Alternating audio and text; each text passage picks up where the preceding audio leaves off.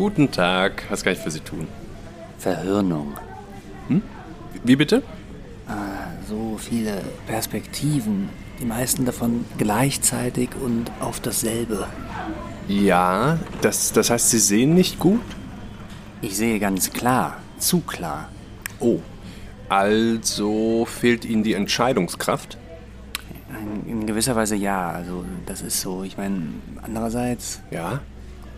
Naja, also, Wie würden Sie denn sagen, geht es Ihnen? och, naja, ähm, Das klingt nun nicht sehr überzeugt. ich bin Skeptiker. Das können Sie aber mit Sicherheit sagen? Oh je, jetzt fragen Sie mich doch nicht Nein, sowas. Sp- Spaß beiseite. Sie können sich nicht festlegen, verstehe ich das richtig? Nein, nein, das, das ist es nicht.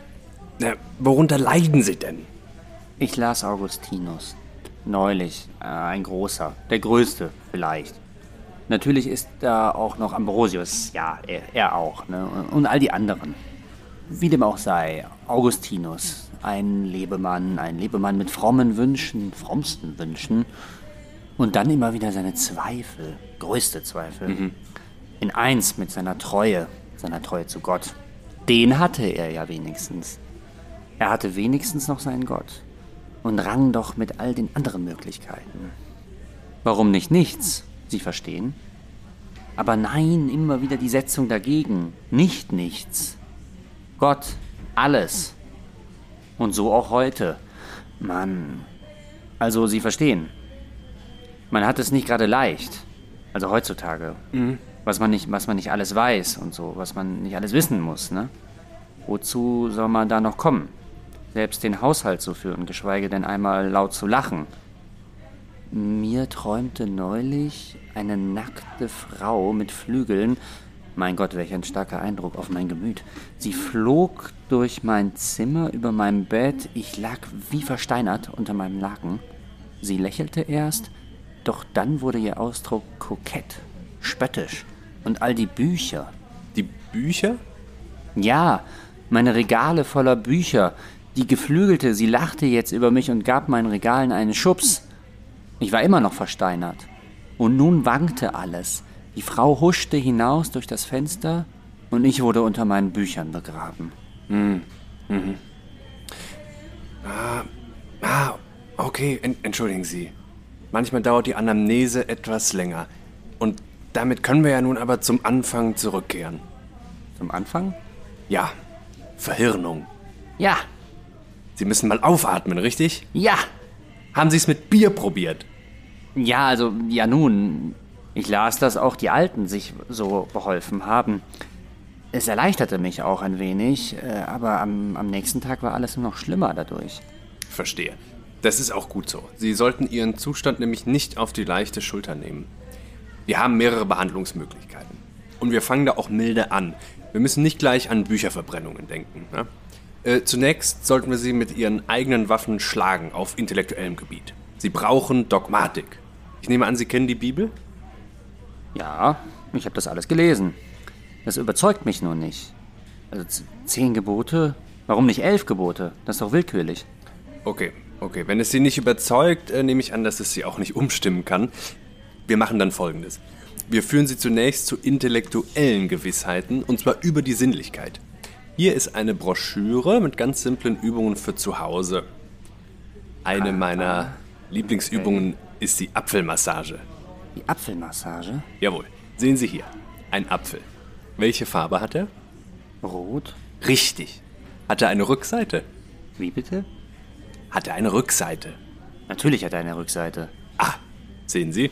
So klar ist das nämlich nicht. Aber dennoch gehen Sie gewiss davon aus. Welche Farbe, würden Sie sagen, hat die Rückseite? Rot? Nein, sehen Sie? Die Rückseite ist überwiegend grün. Das ist ja was. Ja, so kann das häufiger gehen, aber dennoch will ich das mal festhalten. Ob grün oder rot, Sie haben das einwandfrei und sicher erkannt. Das war doch prima. Aber es wird immer besser. Jetzt nehmen Sie den Apfel in die Hand. Okay. Was fühlen Sie? Apfel. Ja, eine überraschende, aber erstaunlich korrekte Antwort. Sie haben eine gute phänomenologische Intuition. Aber jetzt noch grundlegender. Was fühlen Sie? Kühl, glatt, Rundungen. Sehr, sehr gut. Sehen Sie, Sie sind doch schon auf einem sehr guten Weg. Egal was Augustinus sagt, der Apfel ist glatt. Ah. Ja. Ja, ja. Vielen Dank. Nichts zu danken. Sie gehen die Übungen in der Broschüre dreimal täglich durch. Die hohe Dosis zu Anfang wird gut tun. Ehe Sie sich's versehen, klettern Sie schon wieder auf Apfelbäume. Wenn Sie sich an den Plan halten. Und zusätzlich, das wird aber der härtere Teil, Ihre Lektüre muss auf eine strenge, aber auch nicht zu strenge Diät. Einmal täglich eine Stunde ausschließlich frühe statische Phänomenologie. Nehmen Sie sich da ruhig die logischen Untersuchungen und lesen Sie auch jede Seite zweimal. Und dann sehen wir, wie es weitergeht. Ja? Das macht dann 13,49, bitte. Zahlen Sie das bar oder mit Karte? Ähm, bar. Dankeschön. So, das sind äh, 15, dann 1,51. Bitte sehr. Vielen Dank. Ähm, kann ich den Apfel behalten? Aber selbstverständlich. Dann erstmal einen schönen Tag noch Ihnen. Danke. Ihnen Wiedersehen. Auch. Auf Wiedersehen. Ja, Wiedersehen. Tschüss.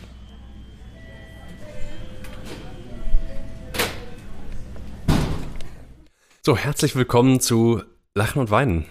Ja, hallo zusammen. Wir kommen direkt aus der metaphysischen Apotheke, Bruno. Äh, ich hoffe, dir geht's besser. Ja, mir Also den geht's Patienten besser. geht's besser. Ja, ja, mir geht's besser. Okay, du bist ja im Prinzip bist ja nur Sprecher. Ja, stimmt, genau. Ich, identifiziere mich auch nicht allzu sehr mit den Figuren, die du mir da aufzwingst. Ach so, ja, okay. ich mich mit meinen schon. Ah, ja. Ich schreibe mir die so auf den Leib. Ja. Es ist überhaupt, es muss ein gutes Gefühl sein, Apotheker zu sein. Also man hat ja immer was, was man den Leuten gibt und ja, dieses, dieses Verabreichen. Ja, aber du hast natürlich dann auch immer so depressive Trauerklose vor dir, wie, wie ich dann. In der metaphysischen Apotheke jetzt, ja. bin. Ja. Mhm. Nee, auch im, in der echten Apotheke, ne? Auch in der echten Ja, Apotheke. da kommt das auch vor. Ja, ich dachte, da sind, ja gut, wenn, wenn Leute alt sind, dann sind sie wahrscheinlich sowieso depressiver. Ne? gut, ähm, ja, Stichwort Verhirnung. Wir werden das an höchster philosophischer Stelle äh, später wiederfinden und ähm, das wäre eigentlich auch schon eine ganz gute Brücke zu unserem Thema. Aber zuerst wollen wir noch ein paar Sachen loswerden, auch an euch.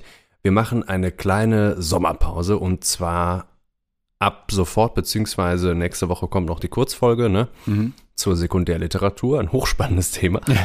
Wir dachten, äh, wir hatten jetzt genug Politik und äh, wir Genug können uns, Primärliteratur? können uns der Politik ja auch nicht entziehen. Genug Primärliteratur auch erstmal genau. Wir haben Berge an Sekundärliteratur verschlungen, um Ja. diese Kurzfolge machen zu können. Genau. Und äh, wir sagen es trotzdem jetzt schon mal, also äh, ab der Kurzfolge äh, Sommerpause ungefähr bis Anfang September. Wir melden uns dann äh, zurück, vielleicht schon mit Gast. Mhm. Und äh, das gibt uns auch Zeit, unserem Projekt hier, dem Podcast, aber nicht nur dem Podcast, so ein bisschen neuen Anstrich zu verleihen. Wir arbeiten nämlich an der Webseite unter anderem. Wir arbeiten an Möglichkeiten, wie ihr uns äh, kontaktieren könnt, besser kontaktieren könnt, aber auch zum Beispiel finanziell unterstützen könnt. Und ähm, wir holen Lachen und Weinen sozusagen äh, in das zweite der, der Philosophie eigene Medium zurück, ne? nämlich in das geschriebene Wort. So machen wir es. Und das ist, ähm, das macht uns jetzt schon großen Spaß und äh, dennoch wollen wir das vernünftig tun und dann sind wir auch noch im Urlaub zwischendurch. Ne? Mhm. Also bis Anfang September äh, bleibt uns erhalten. Ja, und auf dieser Website, da wird ja dann das erscheinen, was wir hier teilweise schon äh, verhandelt haben, also sozusagen der Nachtrag von äh, Manuskripten einzelner Themen, die euch vielleicht bekannt sein werden, aber eben auch natürlich neues Material, das, was wir so in unserer, äh, in unsere Tagebücher reinschreiben und in unsere Notizbücher, ne? Genau. Ähm, da gibt es ja von Reklam welche, da gibt es welche von Surkamp, da kann man sich dann auch einbilden, dass man ein Primärliterat ist. Ne? Ja, der Blog, das ist ja, du sagst es, ne? Und das wird uns gleich ja auch noch beschäftigen, der, äh, der Zugang, der, der Zugang, selber Autor zu werden, äh, ist ja. extrem demokratisiert durchs Internet. Genau, genau. Und ähm, Oder diese Illusion zu erzeugen, ist sehr vereinfacht worden durch die Institution. Mhm. Ja. Ja, und so wollen wir das auch tun. Und äh, trotzdem werden wir auch Gastbeiträge haben äh, von Gästen Genau, Podcast, die kommen aber immer auch von Gästen, die Gastbeiträge. ist richtig, ne? Ist schon so angelegt, ähm, aber auch von anderen. Begriff. Und auch wenn ihr selbst äh, vielleicht Philosophie macht oder schreibt oder sonst was und Dann könnt ihr euch denkt, ja auch eine Homepage machen. Genau, macht euch einen eigenen Blog, ihr Arschlöcher. nee, aber wenn ihr das Gefühl habt, ähm, das könnte uns interessieren, wir werden ja dann, wir verwirklichen auch gleichzeitig viele Berufs, äh, Berufe dadurch, die wir uns bisher ironisch zugeschrieben haben. Wir müssen so ein bisschen redaktionell arbeiten, wir müssen ein bisschen Fußnotenautor werden. lektorell arbeiten. Sagt man Ja. das? Lektorell? Als Lektoren, ne? Ja. Genau, äh, da kommt also einiges Neues auf uns zu, aber äh, auch auf euch. Und äh, wir freuen uns drauf, wie sich das da synthetisieren wird auf dieser Website Podcast und Philosophie in Schrift. Ja. So, und heute äh, sprechen wir über Bildung. Bildung. Und so ein bisschen ging die Idee aus von, äh, von einer, äh, ja, von der Von einer Beobachtung. Diagnose. Genau, von einer Zeitdiagnose, die wir beide aus verschiedenen Perspektiven so ein bisschen machten.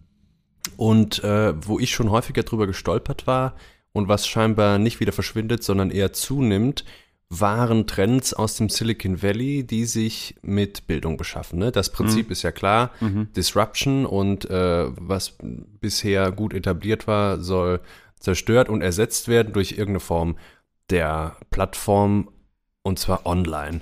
Und so auch mit der Bildung. Also wir finden, äh, Udacity war, glaube ich, so ein Vorreiter, finden im Silicon Valley ähm, ja, Online-Bildungsplattformen, äh, die sich zu stellen scheinen gegen das, was wir als universitäre Bildung so kennen. Man macht dann da keinen Bachelor oder Master, äh, sondern man macht zum Beispiel in Sommerferien drei Monate lang einen Kurs zu XY und hat dann ein Micro-Degree in diesem Dings. Ja? Also, ähm, und was wir uns so ein bisschen fragen wollen, ist, welches, welcher Begriff von Wissen und aber auch welches Verständnis von Bildung, was ja nochmal ein anderer und ein eigener Begriff ist, äh, liegt solchen Trends zugrunde. Ja, also stell dir vor, Bruno, du hättest jetzt nicht fünf Jahre Philosophie studiert, sondern in fünf Jahren äh, 23 Micro-Degrees gemacht. Was wärst du denn dann, ne? Ja, Das ist ja die Frage. ja. So ein Chip. Ja. So ein Microsoft-Chip, wäre ich dann. Ja, genau. Naja, und äh, du äh, hast dich am Phänomen der Halbbildung orientiert, ne, als wir die Folge konzipiert haben. Genau, ich habe das einfach bei mir selber dann mehr und mehr wahrgenommen, so, dass das Richtung, auch Richtung Viertel, Siebtel, Achtelbildung bei mir Ach, das ist noch weiter aufspaltbar. Ja, ja, das Also will ich dann später auch noch erklären. 50-50 ist man eigentlich noch ganz gut dran. Genau, 50-50 äh, hat man eigentlich eine gute Quote, würde ich sagen. Ähm, dass man auf einem Auge blind ist, aber man kann im Grunde auch das Auge dann nochmal spalten und so und ja. Äh, aber dazu später. Es ist ja, sage ich mal, auch einfach ein weit verbreitetes, ich meine, die individualistische Gesellschaft ist sowieso total verseucht mit Ressentiments, weil ja jeder meint, dass er es besser wisse. Ja. Ähm, und da ist es aber auch eben schon immer so, dass natürlich immer ein großer Argwohn gegenüber dem, der Akademie herrschte, gegenüber dem Bildungsbetrieb. Natürlich in Bezug auf die Frage, was ist Kanon und was ist kein Kanon. Ne? Also was gehört in den westlichen Bildungskanon und dann natürlich immer Betonung auf westlich, ist ja nur eine Perspektive, ist nicht die zentrale oder entscheidende Perspektive, sondern eine neben anderen. Ne? Nee, aber egal jetzt wo, auch im westlichen, der, der ein Kanon ist ja etwas, was erweiterbar ist. Ne? Und ob man dann Ja. jetzt in der, in der, in der äh, Ideengeschichte zurückgehend Neues entdeckt oder ob Neues hinzukommt, der ist erweiterbar. Also wir können ja jetzt auch Konfuzius aufnehmen in unseren Bildungskanon. Ja, aber trotzdem hat er natürlich einen regulativen Charakter. Also Genau, er ist ja das ist der auch geschlossen und äh, er ist natürlich erweiterbar, aber in einer gewissen Weise ist er auch geschlossen und manche Dinge sind eben gesetzt. Und das muss natürlich gerade in den Geisteswissenschaften steht das ja immer viel mehr noch zur Disposition, vielleicht als in den Naturwissenschaften, sage ich jetzt mal, so äh, einfach ein bisschen hemdsärmlich vielleicht, ohne das jetzt sonderlich beweisen zu können. Das ist eher eine Intuition. Und da wird eben natürlich auch dann immer wieder verhandelt, was hineingehört und was nicht. Äh, Das ist aber eigentlich weniger jetzt unsere Aufgabe, sondern wir wollen uns ja, ähm, wie gesagt, dieser Zeitdiagnose eigentlich ein bisschen zuwenden und danach fragen, wie sich ähm, Bildung in unserer Zeit verändert hat, wie sich das Bildungswissen, die Form des Wissens, des Bildungswissens verändert hat und ähm, was jetzt sozusagen als Standard äh, gelten darf, ähm, was darunter fällt äh, oder so und was dem nicht mehr gerecht wird, woher dann diese Normen kommen und so weiter und so fort. Und Mhm. das sind ziemlich viele Fragen, äh, mit denen wir, glaube ich, reichlich zu tun haben werden heute. Ziemlich viele Fragen, ziemlich viele Formen von Bildung, die wir untereinander, gegeneinander abgrenzen müssen und dann auch wieder gegenüber dem Wissensbegriff. äh, Halbbildung, Unbildung, Allgemeinbildung. Ja. Und äh, mit letzterem, mit der Allgemeinbildung, ist ja im Grunde auch schon verknüpft, was du gesagt hast zum Wissenskanon. Ne? Bei der Allgemeinbildung scheint es die Idee zu geben, oder bei einem Kanon ist ja immer das Ziel, das zusammenzufassen, was dann, wenn man es kennt, wenn man es weiß, wenn man, wenn man irgendwie darum Ja. äh, äh, so das überblickt und Bescheid weiß, ja, Ja. dass man sich dann als gebildet in einem bestimmten Sinne bezeichnen kann.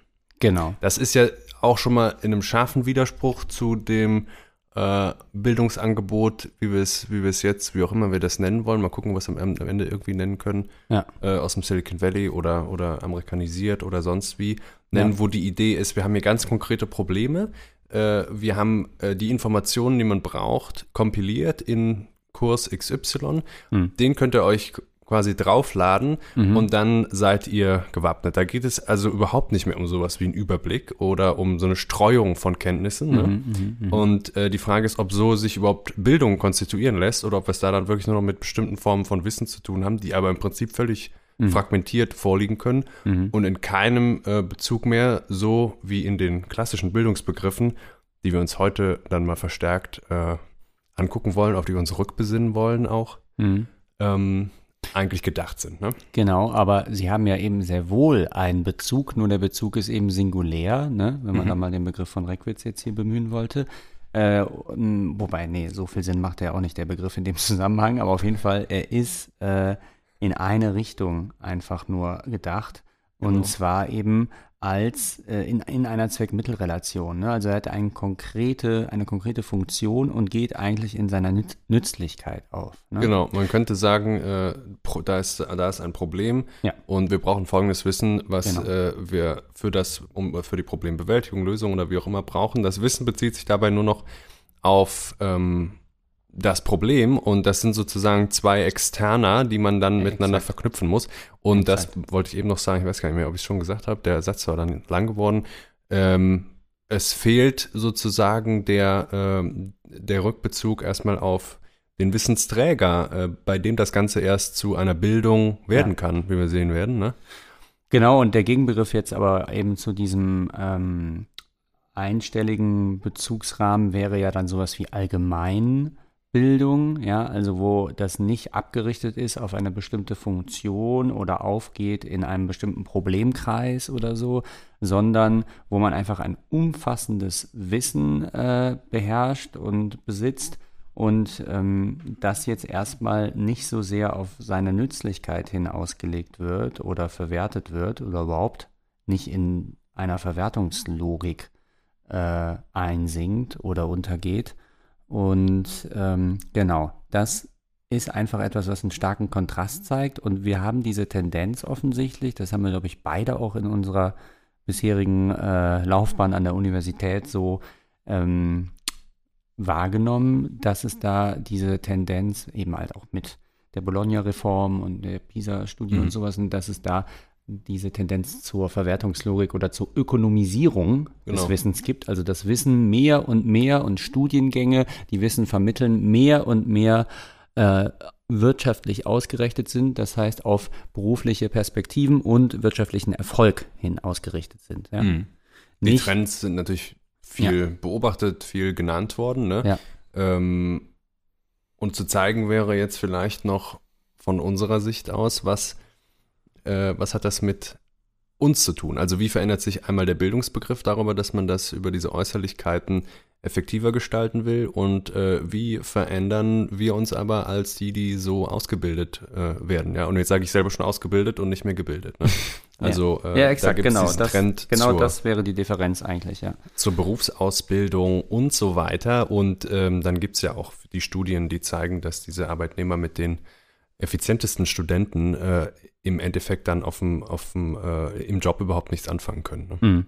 Und was fehlt? Was fehlt denn da? Wieso Ja. sind die denn nicht gebildet? Und auf diese Erkundungstour wollen wir uns heute begeben.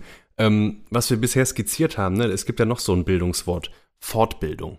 Ah, Und ja. Fortbildung, dachte ich Ja. nochmal, ist eigentlich paradigmatisch schon Ja. Äh, ein Begriff für, für diese Art von Warenförmigkeit, äh, von, ja, ja. von, von Bildung, Ja. die man sich als Häppchen oder Päckchen oder Mhm. verlängertes Wochenende oder Coaching oder Seminar oder sonst wo irgendwo mal so Ja. einverleiben kann. Ne? Ja. Ja, absolut. Aber es ist ja nicht so, als wäre das schon immer so gewesen, dass Bildung ein warenförmiges etwas ist, ja, sondern dass sie diesen wahren Charakter angenommen hat und entwickelt hat, das ist ja eine relativ äh, junge ähm, Entwicklung. Und ähm, dass es mal anders gewesen ist, oder man muss ja jetzt erstmal, sage ich mal, die Aufgabe, die zu leisten ist, ist ja, sage ich mal, den historischen Wandel auch zu begreifen. Das wollen wir machen, indem wir jetzt mal so einen kleinen historischen Bogen schlagen und danach fragen, was Bildung denn mal gewesen ist oder wie sie ausgelegt wurde und wie sie in äh, dem westlichen Kulturkreis ähm, konzeptionalisiert wurde. Ne? Ganz genau. Ähm, Fortbildung, um das nochmal aufzurufen, suggeriert ja zum Beispiel auch noch, dass es sich äh, dass es auf irgendetwas aufbaut, ja. Also da gibt es eine Bildung, von der man sich fortbildet. Insofern ja. gibt es da ja auch noch eine klassische Verhaftung und äh, problematisch wird es dann, wenn wir heute quasi schon das, was eigentlich mal den ursprünglichen Bildungsstock, den man dann noch erweitern konnte durch Fortbildung, ähm, einem geben sollte, selber schon sich portioniert äh, als Fortbildung. Ja, also ja. wenn wir nur noch Fortbildung haben, dann aber nicht mehr das, von dem aus wir uns fortbilden, dann geht äh, die Bildung, die wir uns jetzt ja historisch, wie du sagst, erschließen wollen, verschütt. Und wir nähern uns dem Ganzen jetzt mal über, über dieses schöne Wort Allgemeinbildung, was auch historisch geworden ist, mhm. was, ähm, ja, was im Grunde auch kulturell hart erarbeitet wurde, ja. Mhm. Also wenn wir mal dran denken, was wir heute digital sowieso alles nachschlagen können, aber auch Lexika und Enzyklopädien und mhm. so weiter, das taucht mhm. alles relativ spät auf. Ja, das sind, das sind eigentlich da, das Phänomene ja der Neuzeit erst. Und, äh, ja, nicht nur der Neuzeit, genau. Und das sind ja, äh, hast du ja schon gesagt, das sind ja im Grunde die, äh, die Triumphe, kann man sagen, ähm, die großen Siege und Errungenschaften der Aufklärung. Ne? Weil die Aufklärer ja zum ersten Mal dann diese Idee des enzyklopädischen Wissens hatten, also eines umfassenden einer Vorstellung, dass man sozusagen das Wissen der Welt einmal in einer umfassenden Darstellung irgendwie ähm, einfängt. Ja. ja. Und äh, da ist das im Grunde instand gebracht worden, das erste Mal, und seitdem läuft dieses Programm eigentlich. Ne? Vielleicht beginnt damit in gewisser Weise auch schon das Verhängnis, ne? Mhm. Aber äh, dazu kommen wir. Ja. Was lässt sich zur Verhängnis. Allgemeinbildung denn sonst sagen, Bruno? Äh, ja, viele haben sie nicht. äh, oder, oder viele schämen sich dann dafür, dass sie, sie ihnen in Teilen dann doch immer wieder abgeht, ne? Genau, also Allgemeinbildung hat ja, hat ja viel mit dem Sozialen an sich zu tun. Genau. Ja? Also ja. Äh, ähm, wir, wir leben in einer, ach mein Gott, tausend Schlagworte lassen sich vielleicht finden in, in einer ja. äh, Wissensgesellschaft, äh, Wissensökonomie und das hat ja viel mit Teilhabe zu tun, ne? Ja. Nicht nur äh, dann repräsentativ im Sinne von Status, also ich habe folgenden Bildungsabschluss, also gehöre ich zu ja. XY ja, der Klasse ja, so und so, ähm, sondern, äh, sondern sozusagen im Alltag, ja, also die, mhm. die, Allgemeinbildung ist ja was für den Alltag. Und im Alltag kann, kann es sein, dass man dann das und das nicht weiß oder davon noch nicht gehört hat. Und äh, das kann dann. Genau, also im Grunde ist ja die Allgemeinbildung wie so ein Programm, das man sich drauflädt, damit man irgendwie einigermaßen äh, in dem Chaos, in das man hineingeboren wurde, zurechtkommt. Ne? Mhm. Und äh, dass man irgendwie, sage ich mal, so eine gewisse Steuerungsfunktion und äh, gewisse Möglichkeiten der Steuerung hat und auch äh, in allen möglichen Situationen äh, die, ähm, die kohärente und die entsprechende Antwort darauf findet eben mittels dieses Wissens, mit dem man sich dann zurechtfindet, ja.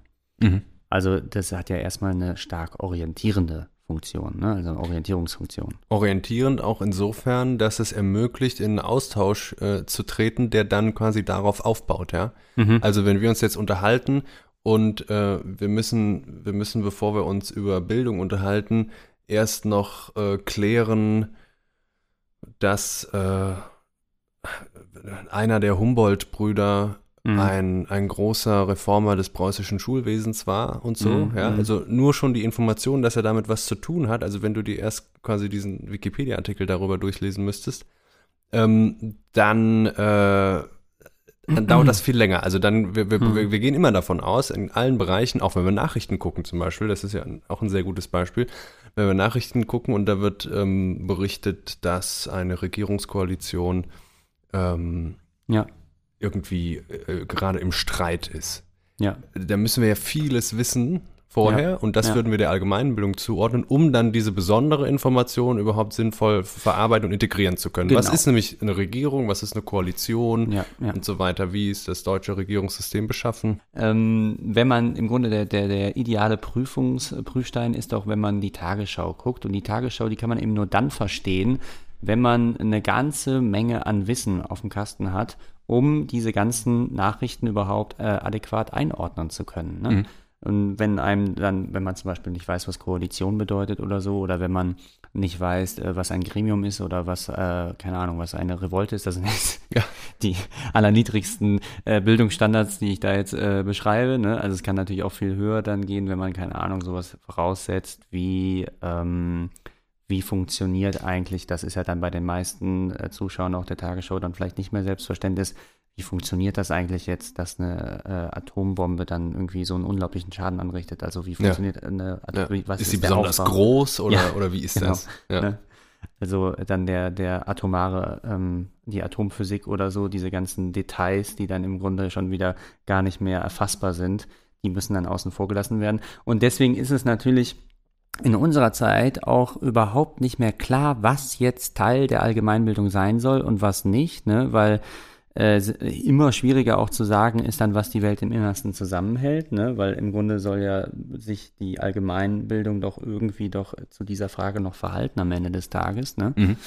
Und äh, Zu das, Goethe zum Beispiel auch, ne? So, Ja. Wir würden auch sagen, so, solche Sprüche sind äh, Bestandteil der Allgemeinbildung. Wenigstens in Deutschland, ne? Da Ja. sieht man auch wieder, das ist alles Ja. historisch und sozial Genau, ähm, relativ. geprägt und Relativ, auch äh, absolut relativ. Ja. Äh, Was jetzt als dieser, dieser Kernschatz von Allgemeinbildung bezeichnet wird. Aber es geht immer darum, dass man nur teilhaben kann, äh, wenn man ein gewisses Wissen erworben hat. So, und jetzt, was du eben gesagt hast, äh, nötigte mich aber auch schon nochmal zu diesem äh, Unterschied, auf den wir heute immer wieder Acht geben müssen. Ne? Ja. Allgemeinwissen ist eben nicht gleich Allgemeinbildung. Was ist denn jetzt nun die Bildung? Also wenn man jetzt sagt, Mhm. allgemein gebildet kann man erst sein, wenn man ein, ähm, bestimmtes, ähm, sehr fluides und schwierig einzugrenzendes, ähm, aber doch irgendwie etwas, was wir alle aus der Erfahrung kennen, ne? insofern kann man es gut benennen, ähm, Wissen erworben hat.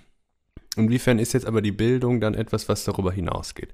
Und die, das, das Offensichtliche wäre einfach nochmal zu sagen, naja, wir haben äh, das, was das Wissen ist, das ist eben das, was erworben werden muss, aber die Bildung vollzieht sich erst und verwirklicht sich erst in dem Moment, in dem dieses Wissen erworben wird. Also das Wissen, was in dem Buch steht oder in dem Lexikon oder auch in dem Mhm. Kanon oder so, Mhm. ähm, das ist eben noch nicht die Bildung. Und die Mhm. Bildung besteht dann Mhm. erstens aus der Aneignung und auch aus der geteilten Aneignung. Ne? Also Ja. letztlich bewegen wir uns im sozialen Rahmen ja auch immer darin, äh, dass wir uns verstehen müssen. Und die Welt Ja. ist so komplex, dass Ja. das einen gewissen, äh, ein gewisses Bescheidwissen Genau. voraussetzt. Und dass man ja sich auf bestimmte Standards dann auch einigt, dass jetzt irgendwie, ich meine, man kann diese Frage natürlich auch so weit auffächern, dass man sagt, ja, okay, Sprache ist ja auch einfach eine Art, äh, miteinander zu zurechtzukommen und sich zurechtzufinden und Ordnungen herzustellen, innerhalb derer man irgendwie einigermaßen äh, fahren kann, ne? So. oder verkehren kann. Und so ist ja Bildung auch ein Ordnungssystem, äh, innerhalb deren dann ein soziales Gefüge sich entfalten, entwickeln kann und einfach äh, funktioniert. ne? Und da sind wir aber nochmal auch bei der Frage nach dem Erwerb. Ne? Ja, von diesen Leistungen und Inhalten, die dann Allgemeinbildung ergeben. ja, Äh, und wir erwerben das, wir erwerben ja vieles so wie die Sprache, nämlich irgendwie durch einen ganz ja. natürlichen und äh, natürlich sozial geprägten äh, Lernprozess. Mhm. Ja? Ja. Äh, die Sprache lesen wir ja nicht nach, so wie, wie wir nochmal nachlesen. Mhm. Ah ja, genau, Bundestag so und so viel Sitze und ein Überhangmandat war das Ja. und das und so Ja, weiter, sondern äh, die, die können wir ja. Und insofern, klar, wir, es irgendwie besteht alles aus intellektuellen Leistungen, die äh, aufeinander aufbauen und voneinander abhängig sind. Mhm. Aber wir wollen das Phänomen ja eingrenzen. Ne? Genau, wir wollen uns eingrenzen, aber dann muss man ja, wenn man die Grenze ziehen will, muss man ja an den Rand schauen. Und äh, da, es gibt ja dann zum Beispiel immer wieder auch dann diese ähm, etwas vielleicht auch für manchen peinliche Situationen dann, wenn einem dann mal einer von diesen Fachbegriffen irgendwie entfallen ist, äh, ich weiß nicht, Ja. sagen wir mal Abbreviatur oder sowas. Ja. Ja. Also, wo man auch immer dann noch zurechtfragen kann, warum nimmst du denn nicht einfach das andere Wort und nicht das hochsprachlich, das bildungssprachlich, den Ja. bildungssprachlichen Ausdruck? warum verwendest du den überhaupt? Ne? Also ist das dann einfach wieder nur Eitelkeit oder willst du damit deinen sozialen Status markieren und so? Das sind andere Fragen. Auf jeden Fall gibt es dann immer wieder dieses Phänomen, dass man doch dann wieder, ach Gott, was hieß das denn jetzt nochmal? Ne? Ja, ja. Und dann kann man auf einmal nicht mehr teilnehmen an äh, der Konversation oder am Geschehen und ist außen vor. Ne? Und In einem bestimmten sozialen Rahmen, ja. genau. Also woanders wäre es völlig legitim, einfach dann Abkürzung zu sagen und man Ja. würde sich auch nicht weiter daran stoßen, dass Genau, einem gerade aber wenn man da dann irgendwie einfällt. mit den Dozenten steht oder so oder was weiß ich, mit irgendwelchen Politikern, irgendwelchen wichtigen Persönlichkeiten oder so, dann wird man natürlich sich nicht wagen zu fragen. Mhm. Und ähm, da, äh, das heißt natürlich auch von Kontext zu Kontext wird dann allgemein, äh, wird Bildung in verschiedener Weise vorausgesetzt. Ne? Also, und ähm, die Grenzen dann der Allgemeinbildung würden auch immer neu bestimmt. Und man wird natürlich immer auch wieder dann an sie gemahnt, wenn Mhm. man im gesellschaftlichen Verkehr. Und man mahnt auch selbst, ne? Genau. Und äh, Das wäre natürlich dann sowas, was man mit Bourdieu eben auch als das äh, kulturelle Kapital bezeichnen kann, Ja. mit dem man sich dann eben äh, in bestimmte Hierarchien im sozialen Geflecht hineinspielt, aber auch natürlich erstmal überhaupt dann Zugang zu einem bestimmten äh, Soziotop gewinnt. Ne? Wenn man sich dann so und so artikulieren kann, dann hat man direkt schon im Grunde eine Eintrittskarte für äh, einen ganz anderen, äh, für ein ganz anderes soziales Milieu als dann jemand, äh, der vielleicht Schwierigkeiten hat, äh, irgendwie sich über die einfachsten Dinge zu verständigen. Sei es jetzt auch jemand, der vielleicht einfach noch gar nicht richtig die Sprache kann oder so. Ne? Äh, da, da beginnt das ja dann schon. Ne? Ja, ähm, und wir haben das, glaube ich, nicht von ungefähr, dass der Begriff der Bildung in all seinen Facetten äh, ein enorm aufgeladener ist. Und zwar nämlich aufgeladen mit, äh, mit dieser kulturellen Geschichte, ähm, aus der er auch hervorgegangen ist. Also um äh, aus, aus, aus ähm, sich formenden Klassen, aus der, aus der überhaupt erst äh, ja, dem Wichtigwerden von äh, etwas, was man dann kulturelles Kapital bezeichnen würde, im Unterschied zu einem rein ökonomischen oder einem rein ästhetischen oder so, ne? Äh, dass plötzlich ein gewisser Bildungsanspruch von der Gesellschaft an jedermann gestellt wird. Mhm. Genau, und dann kann man doch jetzt mal historisch einsteigen. Woher dieser Anspruch? Ja, also Woher warum hat man den erhoben? Und, äh, zu welcher Zeit, aus welchen Gründen? So. Und aus welcher gesellschaftlichen Schicht kam er vielleicht? Ja? Und woher diese Aufladung? Äh, da ist ja dann doch nicht immer nur der, der kulturelle Prozess alleine, sondern oft auch Individuen, äh, die diesen, ähm, die dann irgendeinen Begriff äh, aufladen mit so etwas wie einem Ideal. Und wenn wir jetzt beim Bildungsideal sind, ist ja fast schon synonym dafür der Nachname zweier relativ genialer Brüder und äh, zwar des, des Jüngeren oder des Älteren, Wilhelm von Humboldt. Gute Frage, da fängt es dann an, ne, mit der allgemeinen. Also er war Bildung, jedenfalls ne? nicht ganz so viel in der sind Welt wir. unterwegs äh, und äh, wie sein Bruder äh, Alexander. Und ähm, was wir uns mal angeschaut haben, ist ein Fragment äh, aus dem Jahr 1793. Das war wie, wie das meiste, was dann ähm, veröffentlicht wurde von Humboldts Schriften, äh, wahrscheinlich gar nicht zur Veröffentlichung bestimmt und äh, dennoch fasst es sehr gut zusammen, was wir so, äh, was wir so von Humboldt schon kennen und es überrascht aber auch in mancherlei Hinsicht. Mhm. Und ähm, das, dieses Fragment wurde dann also betitelt Theorie der Bildung des Menschen. Ähm, das ist ambitioniert und in der Tat sind es aber nur vier knappe Seiten, die so ein bisschen aber auch eine Theorie von allem gleichzeitig geben. Ne? Die liefern uns eine Anthropologie mit, so eine gewisse Auffassung der Welt und der Geschichte. Aber Bruno, äh, jetzt haben wir doch zum Beispiel, wir hatten noch hier eben diesen Bildungsschnitzer, wir wissen jetzt nicht, welcher Humboldt-Bruder älter ist. Ne? Ja. Ist jetzt fraglich, ob das schon wirklich der engere Kanon der Allgemeinbildung ist. Aber ähm, es ist sowas, was macht man jetzt? Man schlägt nochmal eben das Handy in die Hand, Ja. guckt das nach. Wer ist jetzt älter? Äh, Moment. Wilhelm. Das, was wir gelesen haben, hat Wilhelm geschrieben. Der ist zwei Jahre früher geboren. Ja, der ist der Ältere. Also der Wilhelm ist der Ältere. So, was sagt uns das jetzt? Merken wir uns das jetzt? Haben wir dann unsere Allgemeinbildung erweitert? Genau, äh, äh, ist richtig, ne, die Frage. Das sind natürlich dann diese, diese ähm, lexikalischen Wissensformen, ne, die Ja. halt am besten einfach im Lexikon aufgehoben sind und äh, die einfach in so einem menschlichen Gehirn irgendwie keine Schublade finden so richtig. Ne? Es gibt natürlich dann auch tausend verschiedene Gedächtnisformen irgendwie. Äh, aber In der Tat, und um mal ein Extremes jetzt gerade zu nennen, ähm, wäre ja aus dem, aus dem Autismus-Spektrum ja, ähm, dieses Phänomen der Inselbegabung, ja, ja, ja. wo, äh, wo dran, also jemand lexikalisches Wissen en masse Ja. ähm, sich einprägen kann. Also man kann gar nicht sagen auswendig lernen, weil das gar kein Vorgang ist, sondern Ja. ähm, das wird quasi so sofort äh, ohne Filter Mhm. aufge, aufgenommen und abgespeichert und ist auch wieder abrufbar. Und da fehlt aber dann eine andere Begabung äh, sehr häufig, nämlich Ja.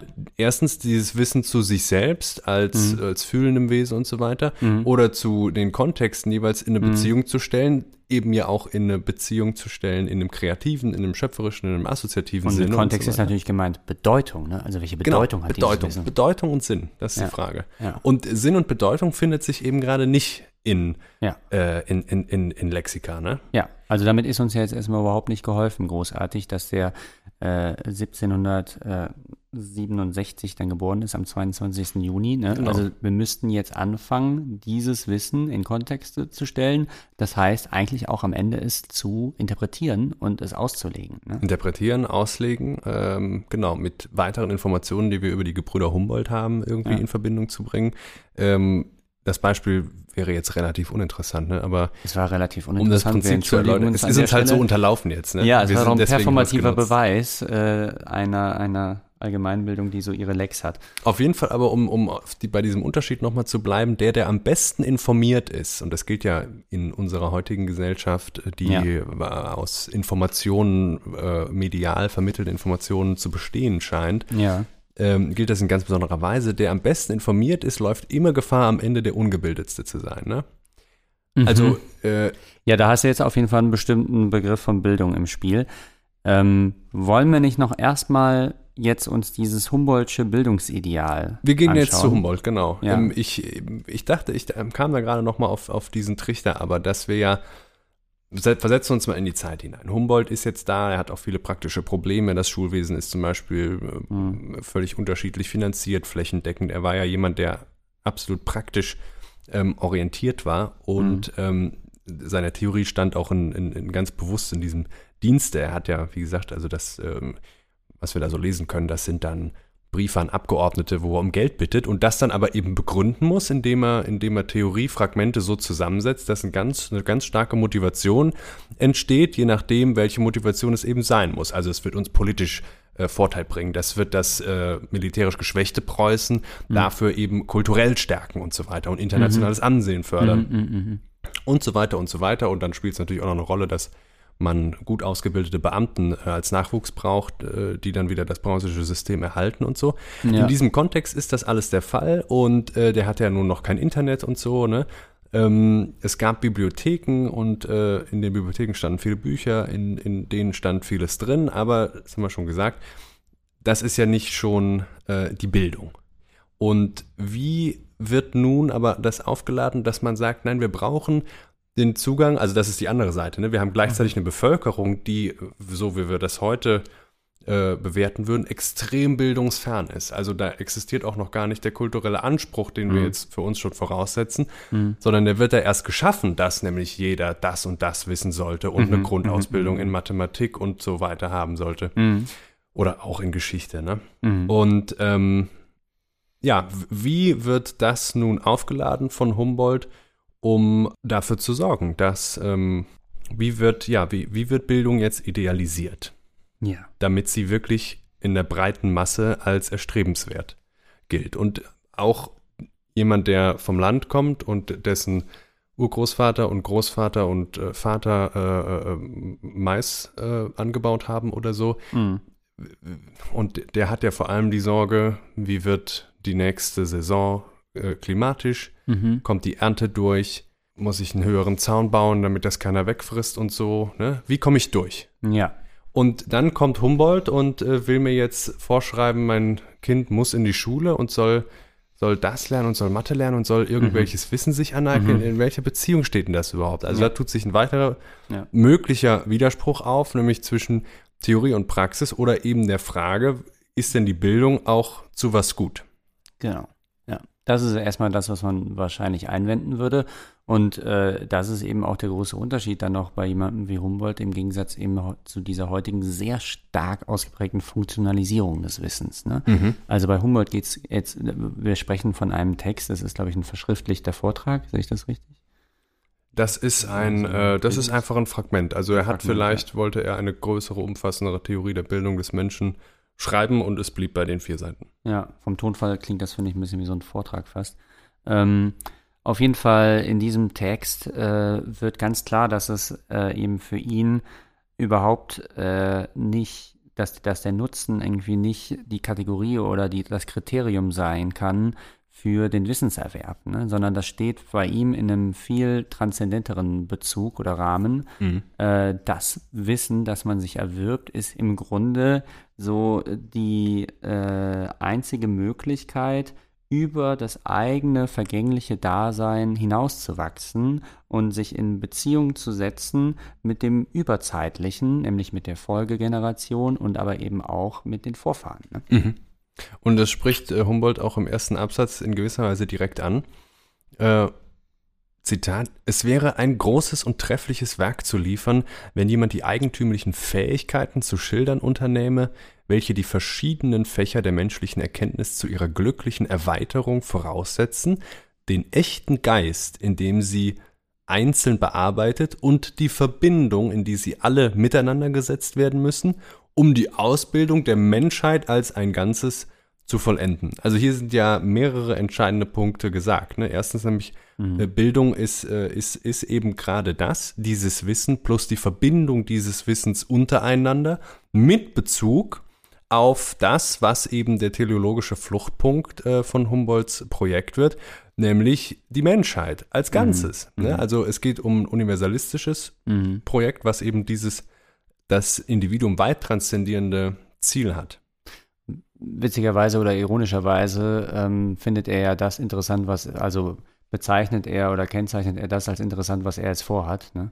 Ja, genau. Das ist ja im Grunde eine Selbstbeschreibung. Er will es dann nachschieben, ja. Ja, ne, also weil er genau derjenige ist und äh, da kann man natürlich dann auch noch einiges zu sagen. Er ist eben derjenige, der dann zwischen den verschiedenen Fakultäten, zwischen den verschiedenen Wissensformen interagiert und äh, das nochmal schafft, im Grunde einen äh, Gesamtzusammenhang herzustellen zwischen diesen verschiedenen Ausdifferenzierungsformen des Wissens und das ist natürlich die klassische Rolle oder das, die, die eigentliche, ähm, das, das Distinktionsmerkmal des Gelehrten. Ne? Also der mhm. dann wirklich nochmal sich über die Ränder und äh, die Grenzen der einzelnen Wissenschaften erhebt und äh, nochmal einen souveränen Blick auf deren Zusammenhang ähm, leisten kann. Mhm. Und äh, da hat man ja dann heute auch tendenziell vielleicht das Gefühl, dass diese Form eigentlich dann doch eher mehr und mehr weicht oder ausstirbt, wenn man das härter sagen möchte, dass es vielleicht so die letzten Dinosaurier auf unserer Erde sind, die das noch können. Vielleicht jemand wie Habermas oder so, oder so ein Jahrhundertschädel im Grunde, wo so mm, irgendwie nochmal alles Schädel, mm. Ja.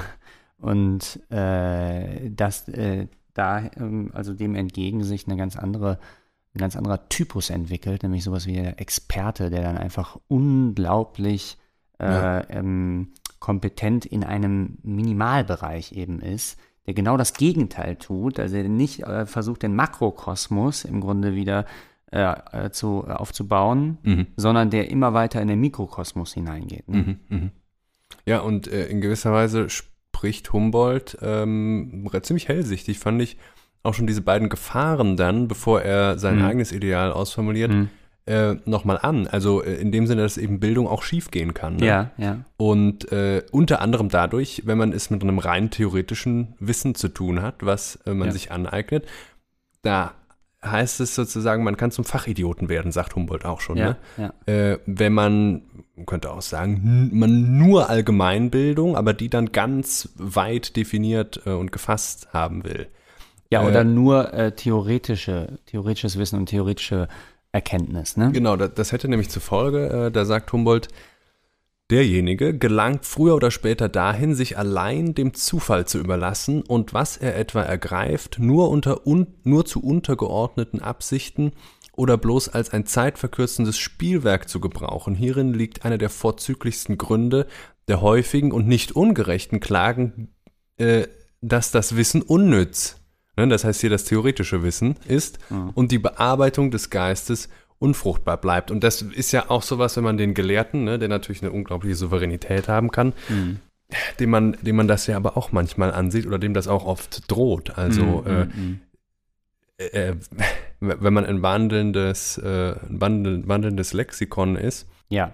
Aber das ist natürlich auch, das kann man natürlich dann jetzt auch mal in seinen historischen Kontext stellen, ne, in seinen Diskurs äh, zurücksetzen. Nämlich, das ist natürlich da die große Frage, die dann da äh, auf der Kippe des Jahrhunderts äh, mit Kant gestellt war. Wie schaffen wir es denn überhaupt, die Einsichten, Einsichten der theoretischen Vernunft zu, umzusetzen und zu ja. übersetzen in die Praxis? Ne? Also wie ist genau. dieser Hiatus, der einfach da ist zwischen Theorie und Praxis, wie ist der zu bemeistern? Ne? Also wie können wir diesen Sprung, genau. Sprung vollziehen? Und, und, was müssen wir, was müssen wir dem, dem, äh, dem ja. Bildungsbegriff äh, oder auch dem, was, was, was dann Kant da erarbeitet hat, noch hinzufügen, damit das überhaupt erstrebenswert wird. Ne? Ja. Damit das die politische Relevanz und damit genau dieses Ideal dann auch wieder in erreichbare Nähe äh, rückt, was nämlich da bei Humboldt im Grunde auch unter der Hand angesprochen ist, nämlich der ganze Mensch nach Schiller. Ne? Das sind ja im Grunde ja. hier die Humanisten, die hier sprechen. Und der ganze Mensch ist eben der Mensch, der nicht nur Hirn ist und der Verhirnung zum Opfer fällt, sondern das ist äh, derjenige, dessen Gedanken sozusagen durch das Herz gehen, also wo Kopf und Herz in Verbindung stehen, also wo sowohl die Gefühlsseite als auch die Verstandesseite mhm. ähm, miteinander in, also die, dass sie in einer Harmonie zusammenkommen. Ne? Mhm. Ja, und da haben sich die Neuhumanisten in der Tat bemüht und ähm, das, äh, das hattest du gesagt und das fiel mir dann auch auf, wie groß die Nähe zu Schiller zu sein mhm. scheint, bei dem, was Humboldt hier ja dann wirklich als ähm, als, also nicht, nicht mehr nur praktisch formuliertes, sondern ja. im Begriff der Umsetzung in die Praxis ne, dieses, mhm. dieses ganzen Vorhabens mhm war. Mhm. Äh, äh, da, da scheint es viele Überschneidungen mit Schiller zu geben, auch wenn er den Begriff des Spiels äh, vermeidet. Mhm. Aber ähm, er liefert so eine kleine Mini-Anthropologie mit äh, in, in diesem Text. Und da macht er ein sehr schönes Angebot, um das zu vermeiden, was du gerade nochmal beschrieben hast. Mhm. Äh, Zitat. Im Mittelpunkt aller besonderen Arten der Tätigkeit nämlich steht der Mensch, der ohne alle auf irgendetwas Einzelnes gerichtete Absicht nur die Kräfte seiner Natur stärken und erhöhen, seinem Wesen Wert und Dauer verschaffen will. Da jedoch die bloße Kraft einen Gegenstand braucht, an dem sie sich üben, und die bloße Form, der reine Gedanke, einen Stoff, in dem sie sich darin ausprägen, fortdauern könne, so bedarf auch der Mensch einer Welt außer sich. Genau das ist das Zitat, wo man natürlich dann Schiller erkennen kann, also ähm, die Briefe über die ästhetische Erziehung, wo dann Schiller ja unterscheidet zwischen dem Formtrieb und dem Stofftrieb. Das sind sozusagen die beiden, das ist der Antagonismus des menschlichen Wesens, ja. ja die stehen sich immer gegenüber und die müssen äh, harmonisiert werden. Also die ja. müssen in eine Harmonie gebracht werden. Und der Stofftrieb, das ist eben jetzt hier, dass bei er dann sagt, da jedoch die bloße Kraft einen Gegenstand braucht, an dem sie sich üben, ja, also die bloße Kraft, das ist der Stofftrieb. Und die bloße Form, das ist der, der reine Gedanke, also sowas wie mhm. die Kategorie, ja, also mhm. etwas, was ich immer im gleichen Muster denke, immer zum Beispiel im Muster von Kausalität oder so, ja. Der braucht natürlich einen Stoff, der braucht eine Erscheinung und ein Beispiel, äh, in dem das dann überhaupt zur Anwendung kommt und sowas. Ne? Mhm. Also das ist der Stofftrieb einmal und dann der Formtrieb. Und das sei auch noch gesagt, es ist ja dann, während da immer noch äh, Kant und Hegel denken, relativ erleichternd auch mal zu ja. lesen, äh, diese Konklusion, dass der Mensch einer Welt außer sich bedarf. Ja.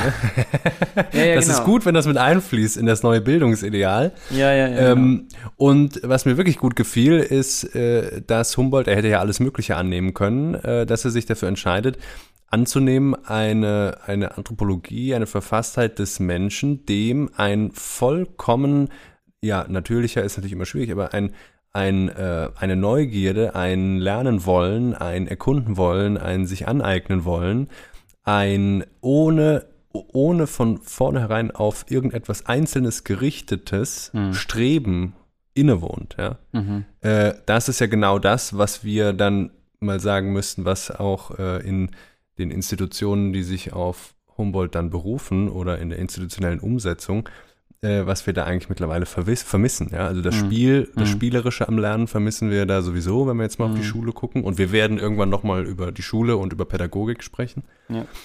Ähm, aber das wäre natürlich erster Kritikpunkt. Also ja. Und äh, der Spieltrieb ist ja dann bekanntermaßen, um das jetzt nochmal äh, zu erwähnen, der dritte Trieb, den Schiller dann ins Spiel bringt. Nur Ja. da, wo der Mensch äh, spielt, ist er ganz Mensch, wo nämlich gerade eben dann Formtrieb und Stofftrieb in so eine äh, in Ausgleich äh, geraten Mhm. und der eine nicht die Überhand hat über den anderen, weil dann haben wir nämlich diese zwei Extreme, nämlich wenn der äh, Stofftrieb allein oder wenn, wenn allein der Formtrieb herrscht, dann hätten wir sowas, also wie die Karikatur von Ja. Kant, ja, Ja. also jemand, der ein Verheerung. hochkomplexes, Ja. ein hochkomplexes theoretisches Gedankengebäude entwickelt, das aber meilenweit weg ist dann von äh, der eigentlichen Lebenswelt des Menschen oder der Lebenswirklichkeit äh, und Realität. Und auf der anderen Seite, das wäre dann der Stofftrieb, der allein herrscht. Das ist äh, dann pure Sinnlichkeit, pure Leidenschaft, die äh, komplett ungesteuert und ungelenkt und ungebahnt ist und ungeschliffen. Äh, ja, oder das, so ein extremer Materialismus auch jetzt als intellektuelle, äh, intellektuelles Pendant Ja. zu so einem Ja, genau. äh, ne, Genau, wenn, das, wenn und, das, und, und beides sind Verfehlungen. Ne? Also die, das eine sind die Barbaren der Vernunft, das ist der Barbarismus der Vernunft. Ne? Also Ja. auch natürlich auch unglaublich prophetisch, was Schiller da nennt, wenn man dann nochmal schaut auf die Dialektik der Ja. Aufklärung. Ne? Da wird da das zuerst genannt eigentlich. Ne? Mhm. Ähm, also wie die Vernunft da sozusagen ein rekursives Moment in sich selber hat. Und äh, auf der anderen Seite, das sind dann die Wilden, ne? also die noch überhaupt gar keinen Begriff haben von sowas wie einer Form, etwas Überzeitlichem, äh, einem Gedanken, der einfach für alle Zeit äh, gilt. Ja, Mhm. weil das sind so, sozusagen die Produkte des Formtriebs. Ne? Also, und der Wilde, der würde einfach genau wie die Pflanze äh, jedes Mal untergehen, wenn er stirbt. Und es würde nichts von ihm übrig bleiben. Mhm. Ja, und so das- zumindest auch das Vorurteil der Aufklärung natürlich, Genau. die an ihren Idealen äh, und an ihren universellen Werten Genau. auch in Gestalt von, von Schiller oder Humboldt natürlich noch stark festhält. Ja. Ähm, aber dennoch, was bei Schiller der Spieltrieb ist, wo sich also, wenn wir es jetzt mal vereinfachen wollen, ähm, theoretisches Wissen und praktische Betätigung äh, sich begegnen können oder indem sie sich überhaupt erst vollziehen kann, ja, als ein als, als äh, eines, was aus beiden äh, Profit zieht. Mhm. Äh, das heißt bei Humboldt eben Tätigkeit. Ja. Ja? Also der Ja. Mensch ist vor allem äh, ein tätiges Wesen. Ja. Und Bildung ist dafür da, Tätigkeit zu erweitern und zu ermöglichen. Wir Ja. sind als Menschen, sagt er, und da können wir auch mal an die philosophische Anthropologie denken, äh, bis zu Arnold Gehlen, ähm, der nicht Tätigkeit sagt, sondern Handlung, also der Ja, Handlungszwang, ne? ist, hat Handlungszwang. Ja. Er Ja, ist ja. Mangelwesen, aber gerade deswegen ist er im Handlungszwang und ist äh, gezwungen, und das klingt bei Humboldt äh, teilweise ganz ähnlich, in allem, was er tut, ja, ob er jetzt quasi theoretische Praxis oder praktische Praxis ausübt, irgendwie in der Welt klarzukommen, sich die Welt immer wieder anzupassen, sodass er darin überlebensfähig wird. Ne? Mhm. Und äh, ide aufs, aufs Ideal gedacht heißt das dann natürlich, äh, wenn man jetzt Husserl, äh, ach, Husserl sag ich, wenn man jetzt Humboldts ähm, Teleologie dazu nimmt, überleben können wir mittlerweile. Jetzt geht es aber darum, unsere, ähm, unsere Tätigkeit, unseren Weltbezug, unsere Weltbearbeitung, unsere Weltschöpfung immer weiter zu erweitern. Ne? Mhm. Genau. Und das dann auch in einem ähm, Projekt, was die gesamte Menschheit umfassen soll und eben nicht nur den preußischen Staat. Genau, das, äh, das schreibt er. Ne? Die letzte Aufgabe unseres Daseins ist im Grunde, den Begriff der Menschheit in unserer Person sowohl während der Zeit unseres Lebens als auch noch über dasselbe hinaus durch die Spuren des lebendigen Wirkens, die wir zurücklassen, einen so großen Inhalt als möglich zu verschaffen. Diese Aufgabe lässt sich allein durch die Verknüpfung unseres Ich, Ichs mit der Welt zur allgemeinsten, zu der allgemeinsten, regesten und freiesten Wechselwirkung bestimmen. Ja. Also, das ist eben doch dieses recht idealistische Ziel, ne? Also, das sozusagen in der, ähm, das sagt dann ja Schiller auch irgendwie, ne? Also, die Intelligenz ist ewig in ihm, im einzelnen äh, Subjekt, ne? Im, in dem einzelnen äh, Individuum der, der Gattung, ne? Mhm. Äh, da haben wir sozusagen einen Bezug zwischen dem Allgemeinen und dem, und dem Besonderen, ne? Und äh, dieser Bezug wird im Grunde hergestellt durch diesen Bildungstrieb. Ne? Also damit setzen wir uns in Berührung mit dem Gesamtprojekt der Menschheit. Ne? Ja. Also mit der ganzen Aktion, dass wir hier auf diesem Planeten uns entwickelt haben und irgendwie schlauer rausgehen wollen, als wir reingekommen sind. Ne? Ja, und schlauer rausgehen heißt eben einfach nur äh, sicherer durchkommen. Das wäre jetzt anthropologisch ausgelegt, ja. Genau. Ja, aber In gerade so gerade weil, Anthropologie. Ja. weil diese Rückbeziehung darauf äh, hiermit möglich ist, ähm, Ja. habe ich auch nochmal eine, eine ungeahnte Sympathie eigentlich dann entdeckt, ne? weil das ja, Ja. eben gerade dann auch diese Linie ermöglicht. Das freut mich ja, wenn du neue Freundschaften schließt, auch in Ja, der ja, ja, ja, Geistesgeschichte. auch ne? an ungeahnter Stelle, ja. ja, ja. Das, also dem, dem denke ich, könnten wir, könnten wir sehr, sehr, sehr wohl zustimmen, dass wir uns für Bildung und theoretische Wissensaneignung eigentlich nur dann, ja, gesunderweise einsetzen können, Mhm. wenn, ähm, wenn sie darin besteht, dass man den Punkt, äh, an dem sich Theorie und Praxis treffen, Mhm. so, äh, so sehr betont, dass letzten Endes, nämlich im Rückbezug auf den Mensch und das menschliche Leben, diese Unterscheidung verschwindet. Ja? Mhm. Dass, wir, äh, dass wir sehen, dass wir auch, wenn wir Theorie machen, denk mal an Blumenberg, Mhm. äh, vor allem praktizieren Ja. und äh, dass wir, dass das nicht geht, wenn Ja, ja, das sozusagen, wie es eben bei Kant äh, ist, dass das Erkenntnisideal um der Erkenntnis willen. Also Mhm. darum geht's nicht, darum geht's Mhm. nie. Ne? Das, das muss ja die Das anthropologische... war Kant aber ja schon auch klar. Ne? Sonst hätte er nicht, sonst hätte er wirklich nur die Kritik der reinen Vernunft geschrieben und nicht noch die zwei nächsten Bücher. Ja, wobei, wie du hast, ich wollte das eben schon einwerfen, ne? wenn, äh, wenn man dann, äh, also, äh, äh, wenn man, wenn man da ein theoretisches Fundament erarbeitet, was ähm, irgendwie so weit weg von Ja. dem, wozu wir gezwungen sind, weil wir alle biologisch existieren und so weiter, Mhm. entwirft und dann natürlich weiß, dass, äh, dass es da aber auch noch das praktische Leben gibt und dann aber von dieser Grundlage aus was Praktisches entwirft, dann wird es ja meistens gefährlich. Ne? Mhm. Jedenfalls, das, da ist mir hier diese Aufklärungslinie deutlich lieber. Nichtsdestotrotz äh, Ja. wollen wir sie äh, kritisieren und ähm, da schiebe ich noch kurz was von äh, Max Scheler dazwischen, der in die Stellung des Menschen zum Kosmos äh, an einigen Stellen, auch an dieser Stelle, äh, ja, eine weitere, eine weitere Situation schildert, eine weitere Entwicklung schildert, in der Bildung schiefgehen kann. Und äh, dazu lese ich mal kurz vor, was ich irgendwo irgendwann mal geschrieben habe. Lass mich vielleicht äh, davor, äh, bevor du was einfügst, noch äh, mich was einfügen. Ja, füg noch damit wir ein. mit äh, Humboldt nochmal das Ganze jetzt abgerundet haben, damit dieses Ideal jetzt vielleicht nochmal wirklich hier äh, ganz klar uns vor Augen steht. Also einmal ist es natürlich die Idee, dass man äh, sich natürlich schon der, der eigenen Vergänglichkeit entreißt, ne? Und en, entzieht, dass sich der Mensch im Grunde da am eigenen Schopfe packt, Ja. wie Münchhausen, ne? Und sich aus dem, auf dem Sumpf seines Daseins, seines vergänglichen Daseins herauszieht ähm, um eben, äh, wie gesagt, an diesem überzeitlichen Reich, wenn das nicht das Ideenreich Platons ist, das hier wieder irgendwie doch angeteasert ist oder Mhm, zitiert mhm, wird, ne? Na, es reicht ja die Idee der Teilhabe, ne? An Ja, der genau. Unendlichkeit. Äh, dass es also irgendetwas gibt, was übrig bleibt, wenn wir diesen Planeten verlassen, wenn wir diese Welt, äh, in die wir hineingeraten und die auch nach unserem Abtritt genauso ungerecht sein wird wie davor, wie Voltaire gesagt hat, ne? Ja. ähm, dass äh, irgendetwas übrig bleibt, an dem wir bauen können, dass wir also einen Baustein hinterlassen, auf dem aufgebaut werden kann und dass dann überhaupt auch diese ganze äh, Idee von diesem Fortschritt irgendwie auch erstmal Sinn macht. Ne? Also, dass die eine Generation etwas hinterlässt, was die andere Generation in eine Situation bringt, Mhm. äh, die einfach nicht mehr bei Null anfängt. Mhm. Das, Ja. was sich die vorangegangene Generation noch hart erarbeiten musste, darauf können die nächste dann schon Ja. aufbauen, wenn man das hinkriegt, das Ja. vormals Erarbeitete festzuhalten und weiterzugeben. Ne? So. Aber im Prinzip muss sich das immer wieder realisieren und ja in gewisser Weise auch immer wieder von Null ab realisieren. Jedenfalls, wenn wir von der, von der idealen Ebene des Menschengeschlechts wieder auf den Entwicklungsprozess des Individuums kommen. Ne? Ja. Das muss sich ja, Ja. das muss ja kompatibel sein. Ja. Wenn man jetzt so ein neunmal kluger Psychologe ist, könnte man natürlich dann auch sagen, ja, ist ja der Bildungstrieb nicht eigentlich wieder aus so einer Angst vor der Bedeutungslosigkeit äh, entstanden. Ne? Also, dass Ja. man da acht, äh, im Grunde äh, einen Trieb entwickelt, der einen davor rettet, äh, dass man irgendwie ähm, ohne irgendwelche Konsequenz aus dem Leben scheidet. Ne? Äh, aber das mal beiseite gestellt. Auf jeden Ja. Fall ist das jetzt hier das Ideal.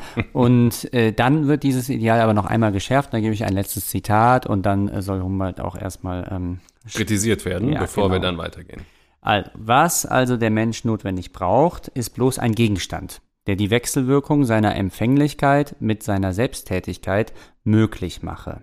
Allein wenn dieser Gegenstand genügen soll, sein ganzes Wesen in seiner vollen Stärke und seiner Einheit zu beschäftigen, so muss er der Gegenstand schlechthin, die Welt sein. Also Humboldt hat ja offensichtlich immer, der Gegensatz ist Ich und Welt. Ja? Also alles, woran sich das Ich ähm, betätigt, kann nur das Nicht-Ich sein, sagt er, ne? also muss es Welt sein. Ne? Das ist äh, im Übrigen an Ja. Fichte. Also er Die- ist die total Betätigung des im Ichs- deutschen Idealismus, in dem ganzen Diskurs total drin, merkt man die Die ganze Zeit. Ne? Betätigung des Ichs am Ich wäre in der Tat ein neurotischer Zustand. Ja, oder das Onanie, ne? Das hast du jetzt gesagt. Das ist richtig. Das ist eine Premiere. Das halte ich hier heute fest. Kurz vor der Sommerpause machst du tatsächlich einen Pimmelwitz. Ja. Ähm, das gilt ja auch, ähm, auch auf der weiblichen Seite. Ne? Das war jetzt nicht darauf, also Masturbation gilt Ja, völlig richtig, Entschuldigung. Das Ja, war, ja. die Pimmel, Pimmelwitz ist, äh, ja, Ja. das ist die falsche, oder das ist die, das ist die exklusive blöder. Sexist. Ja. Ein, ein, ein Intimbereichswitz, Bruno. Ja, okay. So muss er der Gegenstand schlechthin, die Welt sein, oder doch, denn dies ist eigentlich allein richtig, als solcher betrachtet werden.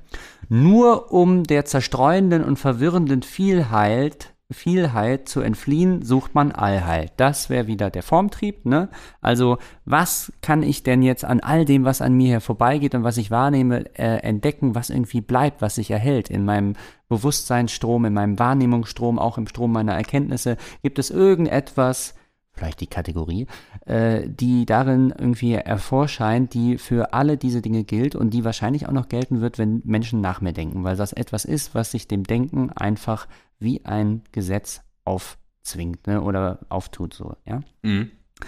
Ähm, weiter im Zitat, also sucht man Allheit, um sich nicht auf eine leere und unfruchtbare Weise ins Unendliche hin zu verlieren, bildet man einen in jedem Punkt leicht übersehbaren Kreis. Das ist die Grenzziehung, das ist das, was Kant geleistet hat mit seinen Kritiken, ne? um an jeden Schritt, den man vorrückt, auch die Vorstellung des letzten Zwecks anzuknüpfen sucht man das zer zerstreute Wissen und Handeln in ein geschlossenes, die bloße Gelehrsamkeit in eine gelehrte Bildung, das bloß unruhige Streben in eine weise Tätigkeit zu verwandeln. Ja? Also äh, all das Wissen, was man sich aneignen kann, ja, hat verliert einfach seinen Zweck und seinen Wert, wenn es nicht ausgerichtet ist eben auf dieses transzendierende Ideal, ähm, das äh, die, die Existenz des Einzelnen einfach überflügelt. Ja? Ja, das. Es muss eine Fluchtlinie geben. und dann für mich eben auch die Einsicht äh, oder Hypothese oder wie auch immer. Ähm, aber ich denke, das lässt sich ganz gut äh, stützen mittlerweile, was Humboldt da eben sagt. Mit der, mit der, mit der, mit der anderen Annahme, dass, dass es anders gar nicht geht, äh, weil dieser Lerntrieb sich immer schon auf die Welt bezieht, ja. ja. Das, also das schließt ja dann wiederum dieses Ideal von reiner äh, äh, Erkenntnis um der Erkenntnis willen aus. Ne? Ja. Also das ist nichts, Ja. also Bildung. Wissenserwerb und so weiter, das ist nichts, was sich im Hirn abspielt ja. äh, oder zwischen mir und meinen Büchern, ne? sondern das ist maximal Behelf.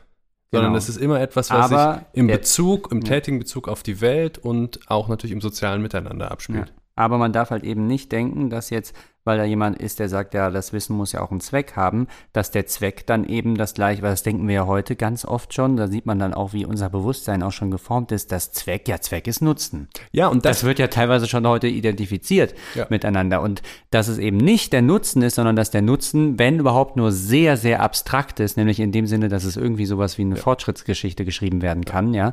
Äh, Und das also ein ideeller Nutzen, wenn überhaupt ist, aber kein reeller, von dem ich wirklich was habe am Ende des Tages. Ne? nee, das ist eher sowas wie, äh, wie Abfall im Sinne von, das fällt nebenbei ab genau. in diesem Ja. Prozess. Ja. Und äh, in der Tat würde ich das auch sagen. Also wer, wer Zweck und Nutzen äh, identifiziert in Bezug hierauf, der äh, hängt ja gerade weiterhin an diesem Dualismus, dass Exakt, äh, ja. das Lernen, Bildung irgendwie so ein intellektueller Vorgang wäre Ja. und dass man das eben manchmal dann Um zu. um zu beziehen muss auf irgendwas Äußerliches. Ja, Nein, genau, ne, sondern die, der Bezug auf dieses Äußerliche, auf die Welt um uns, das ist das Lernen, ne? Genau. Und das ist das Bilden. Und deswegen schon auch Sinne. Wissen um seiner selbst willen, äh, sozusagen erstmal als eine Zwischenstufe, die dann aber wieder äh, gebunden ist noch an, an etwas anderes, ja. Mhm. Ähm, also das ist ja schon, sage ich mal, Humboldt ist ja schon ein Mann der Wissenschaft in gewisser Weise. Ne? Und so sind ja zum Beispiel auch die großen Männer jetzt der Wissenschaft zum, im, im 20. Jahrhundert, so Leute wie Max Weber. Ne? Da ist auch ganz klar, Hm. man dient der Wissenschaft. Man steht einfach im Dienste eines Ideals. Ja. Und da, da geht es jetzt nicht darum, irgendwie, was ich jetzt will irgendwie oder so, sondern man arbeitet einfach an einem gigantischen Gebäude. Hm. Und äh, wenn man dann da eben nur zwei klei kleine Steine von links nach rechts bewegt, dann äh, muss man sich darüber nicht beklagen oder so, weil man gerne irgendwie mehr Bedeutung in seinem Leben erschaffen würde und für sich mehr irgendwie auch mehr Siege ähm, sich wünschte oder sowas, ja. Äh, da- das sind alles Eitelkeiten, das wird alles zurückgestellt, um an diesem höheren, größeren Ganzen mitzuwirken. Ne? Ja, und das ähm, hat natürlich Nietzsche zu Recht kritisiert. Und das zeigt auch, äh, aber auch diese Ja. Kritik zeigt, dass es eben ähm, bei hehrsten Motiven nicht ganz so leicht ist, dann äh, gewisse Gefahren zu vermeiden, wenn man äh, Wissen und wissenschaftlichen Fortschritt in dieser Art und Weise überhöhen will, ja. Und Mhm. das äh, zeitigt ja dann auch nicht zuletzt eben diese, diese, äh, äh, diese sozialen Hierarchien, die dann damit einhergehen, ne? Ja. mit mehr oder weniger Ja. Wissen und so weiter und wissenschaftlich gebild, ausgebildet sein und dann an diesem Betrieb teilhaben können oder eben nicht. Also Mhm. es kommt ja dann irgendwann kommt diese Abwertung von, ähm, von reinem Lebenswissen oder von reinem Mhm. praktischen Wissen, ne? Mhm, was mhm. durch den Begriff ja erst geschaffen wird, als wäre das Ja, minderwertiger oder so. ja. Die andere Gefahr, die ich dann jetzt äh, nochmal mit Scheler ähm, benennen will, äh, weil dieser, dieses Wort so herrlich ist, Mhm. Und interessanterweise natürlich in, in, in dem einen Urdokument der philosophischen Anthropologie in die Stellung des Menschen zum Kosmos eben von Scheler ähm, beschreibt er an, an einer Stelle, dass also er will, er, will, er will sich dafür aussprechen, dass Geist und Leben eigentlich nicht in, in einem Widerspruch stehen und nicht in einem Mhm. Kampfzustand zueinander sind, sondern ähm, dass es da dann noch so eine Abstufung gibt zwischen Geist, der eigentlich belebt und das Leben belebt und andersrum und, und äh, das ist ein sehr fruchtbares Verhältnis zwischen Geist und einer übermäßigen Vergehirnlichung des Menschen, ja. Und äh, da äh, benutzt er dann auch Freud, also der, der Mensch, der in einen Zustand übermäßiger Vergehirnlichung gerät, ähm, der ne? macht Übersublimierung, äh, Mhm. der macht das, was, was Freud selber Intellektualisierung auch nennt, ja, also Mhm. Abwehrmechanismus. Und äh, äh, ja, Abwehr heißt in dem Fall dann auch Mhm. Abwehr von dem, was wir gerade mit, äh, Mhm. mit Humboldt erarbeitet haben, nämlich Mhm. dass es um, um, um, um, um Tun geht, auch bei der Bildung, ja. Umtun, aber natürlich dann bei Freud wäre es natürlich auch die Abwehr der Emotionen. Ne? Also dass man, das wäre eben das rein rationale Wesen, das war derjenige, der nur irgendwie den Formtrieb äh, äh, mit Schiller dann ähm, betätigt und deswegen so ein Barbar der Vernunft wird. Ne? So ist es. Naja, und ähm, Vielleicht noch eine historische Anmerkung, bevor wir jetzt äh, in die zeitgenössische Kritik ähm, äh, vor, zu ihr voranschreiten. Ähm, es, es gibt noch so einen Wandel, finde ich, einen bemerkenswerten Wandel in dem Begriff, dass äh, in der Neuzeit eigentlich erst diese Idee entstanden ist, im, vor allen Dingen halt im Zuge des Humanismus und äh, mit dem in der Renaissance, wo das Individuum dann entdeckt wird, wie man ja sagt, dass erst da diese Idee aufkommt, äh, dass, das, dass der Begriff da sozusagen erst reflexiv wird und man dann äh, das äh, ähm, Reflexivverb äh, benutzt, sich bilden. Ja? Mhm. Also es gibt nicht mehr das vorgegebene Wissen, das, was es zu wissen gilt, ja? Mhm. weil das vorgeschrieben würde durch eine äh, gegebene Ordnung, die es nicht, äh, die man nicht in Frage stellt, wie es im ganzen Mittelalter hindurch der Fall war. Ja? Also es gibt einfach einen göttlichen Kosmos, der ist äh, Mhm. Vernunft durchherrscht und Und die zehn Gebote, ne? das ist eine extrem praktische Handreichung. ja, genau.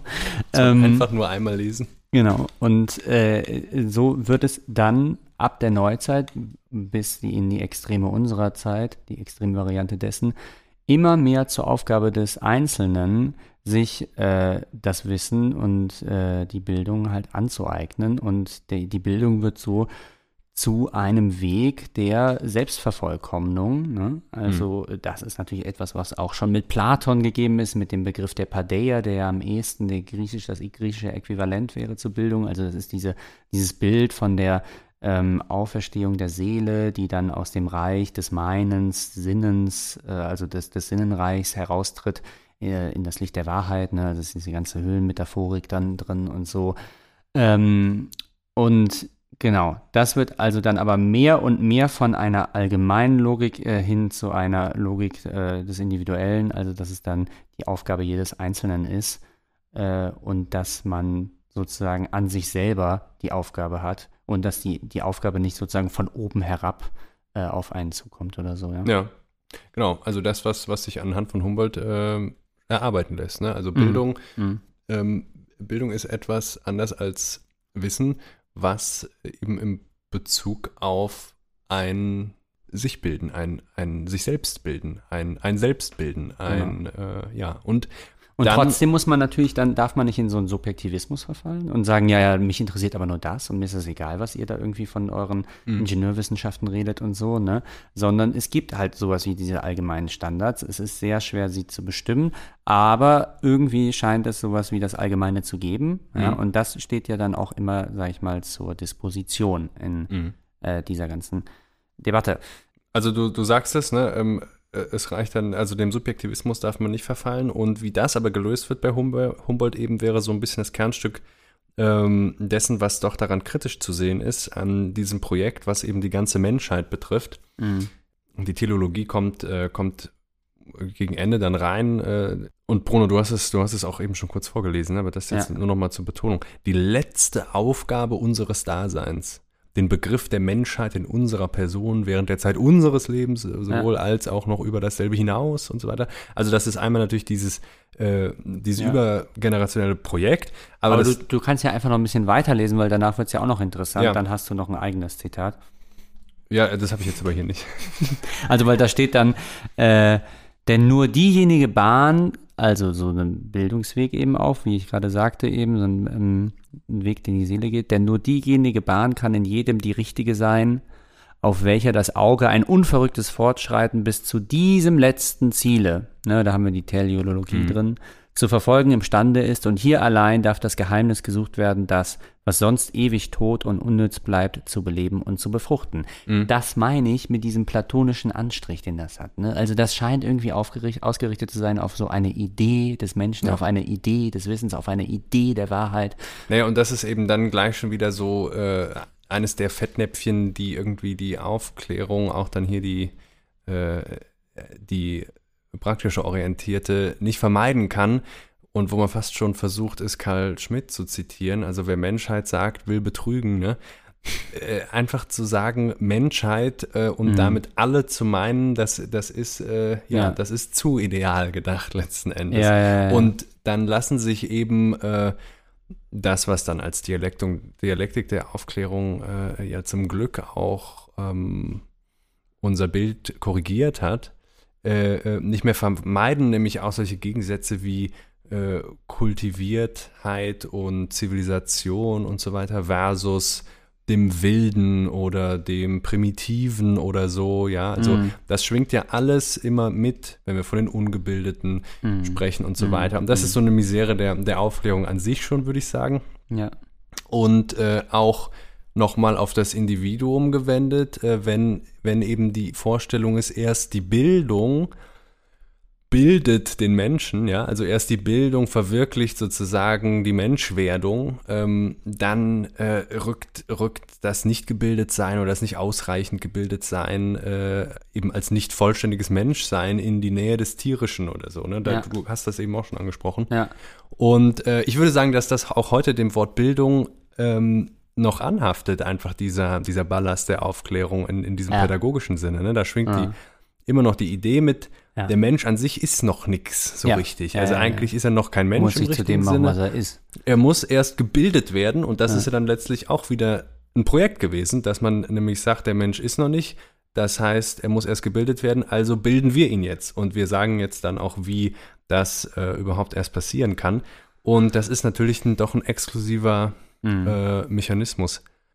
Ja, aber wenn man eben jetzt mit diesem Bildungsideal äh, ins 20. Jahrhundert fortschreitet, dann kommt man genau oder kann man zumindest äh, zu solchen Schlussfolgerungen wie Adorno kommen und dann auf diesen Begriff der Halbbildung eben kommen. Ja. Weil nämlich äh, im, im Spiegel dieses humanistischen Bildungsideals eines Humboldts nimmt sich eben Da denkt nämlich Adorno dann vor allen Dingen irgendwie so an die Natur und an die Ingenieurwissenschaften, ähm, deren Wissensformen irgendwie utilitaristisch aus. Also, also Adorno, Adorno prägt diesen Begriff der Halbbildung. Genau, ja? Was, was genau. hat es damit auf sich?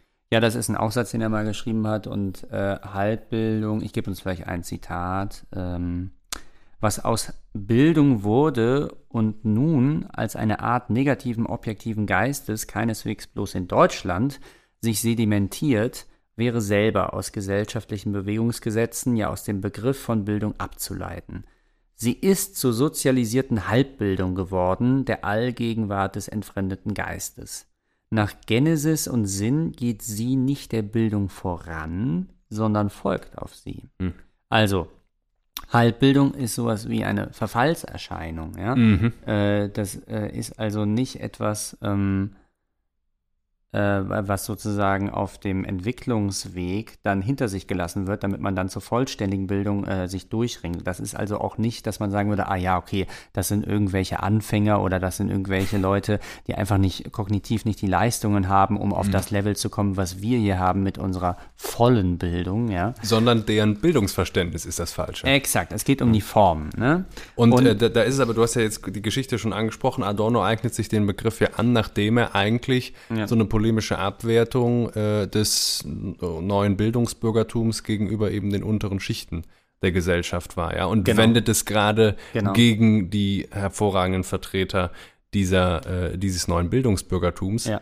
Ähm, und das Bildungsbürgertum, um das ja ganz kurz zu sagen, das ist ja dann im Laufe des 19. Jahrhunderts entstanden und vor allen Dingen gerade in Deutschland, und da war ja oft die vertretene These, äh, dass ja eben Deutschland dann zur Kulturnation geworden ist. Das war ja dann bei Schiller auch schon das Programm, weil eben die Revolution ausgeblieben ist. Ja. Weil die Revolution äh, ausgeblieben ist, konnten sich bestimmte äh, politische Kräfte einfach nicht entladen und dann haben die sich, könnte man mit Freud auch wunderbar beschreiben, einfach ins Intellektuelle ausgedehnt mhm. und da in, sozusagen in diese ähm, in diese virtuelle Sphäre oder mentale Sphäre dann eben entladen. Mhm. Und so wurde dann Deutschland zu einer Bildungsnation und dieser Typus des Bildungsbürgers ist entstanden. Und daher auch diese hohen Erwartungen an den Bildungsbegriff, daher dieses hohe Ideal, dieses hehre Ideal, mhm. was dann natürlich äh, im krassen Kontrast zu dem stehen musste, was dann an Entwicklungen auf äh, Deutschland äh, zugekommen ist im im 20. Jahrhundert, mhm. ja. Und aus der Situation heraus schreibt eben Adorno. Ja. Und, und, und, so argumentiert übrigens auch schon Humboldt, ne? So äh, sagt er dann den mhm. Kanzlern in anderen Aufsätzen, wo er dann eben auch von also wo quasi die Teleologie so ein bisschen mhm. eingeschränkt wird äh, von der ganzen Menschheit, zunächst mal dann eben auf die ganzen Menschen in Preußen, auf die Nationalbildung, ja, also nicht ja. die Bildung der Menschheit, sondern die Nationalbildung und so. Da sagt er genau das. Äh, weltpolitisch läuft es gerade nicht so und wir mhm. können uns aber dennoch ähm, eine bestimmte Macht, was man heute vielleicht Soft Power nennen würde, mhm. ähm, äh, äh, und ein gewisses internationales Ansehen dadurch äh, aufbauen, äh, dass wir Bildungsnation werden, ja. Mhm, mh, mh. Ja, genau. Und ähm, die Idee eigentlich, man könnte jetzt sagen, wenn man jetzt im Vokabular der kritischen Analyse sprechen äh, der kritischen Analyse, der kritischen Theorie sprechen wollte, dann könnte man eigentlich sagen, dass dieser Begriff der Halbbildung eine Version des verdinglichten Bewusstseins ist. Also eine ja. Beschreibungsalternative des ver äh, äh, verdinglichten Bewusstseins, was ja ein zentrales äh, Theorem ist in der kritischen Theorie. Und dieses verdingliche Bewusstsein ist eben eins, dass die Dinge so, wie sie sind, einfach hinnimmt. Also, dass er einen heftigen, radikalen Materialismus verfolgt und das einfach nur das gelten lässt, was hier und jetzt im Moment ist und auch nicht in Frage stellt, wie es dazu gekommen ist, wie es anders sein könnte, mhm. gar nicht mehr sich die Frage stellt, was dazu äh, was sich davon unterscheiden könnte oder wie es auch anders aussehen könnte. Was ja in gewisser Weise dieses, dieses Gefühl der Alternativlosigkeit auch das Endstadium genau. von Entfremdung genau. ist, ja. Genau, genau, exakt. Das ist dann auch schon so eine Art von Entfremdung von Entfremdung und verdinglicht natürlich, das Bewusstsein wird zu einem Gegenstand sozusagen oder auch seine Denkweise wird gegenständlich. Das heißt, das Bewegliche, das Bewegende, was ja den Gedanken eigentlich ausmacht, das stirbt im Grunde oder das erlahmt und erstarrt mhm. und versteinert. Ne? Das ist wie so ein versteinertes Bewusstsein, mhm. in dem also äh, gar nicht mehr ähm, verhandelt werden kann, wie etwas zu etwas geworden ist, ja, äh, man auch nicht mehr sozusagen die Frage stellen kann, die Frage, die ja auch immer irgendwie alles flüssig wieder macht. Ne? Mhm. Das ist ja auch das Bereichernde am Skeptizismus. Ne? Ähm, und das ist eben sozusagen das Gegenteil eines philosophischen oder eines kritischen Bewusstseins, das sich immer wieder darüber aufklärt, nee, das, was ist, ist gesetzt und ist gemacht und ist entstanden. Und es gilt natürlich zu klären, wie es dazu kam und äh, was überhaupt die Möglichkeiten, äh, die, die Bedingungen seiner Möglichkeiten sind und so. Ne? Mhm. Und äh, das gerät also dann mehr und mehr sozusagen in, in Vergessenheit und ähm, dann Ja, haben wir also- es mit diesem, mit diesem verdinglichten Bewusstsein zu tun, eben im 20. Jahrhundert in der Industriegesellschaft.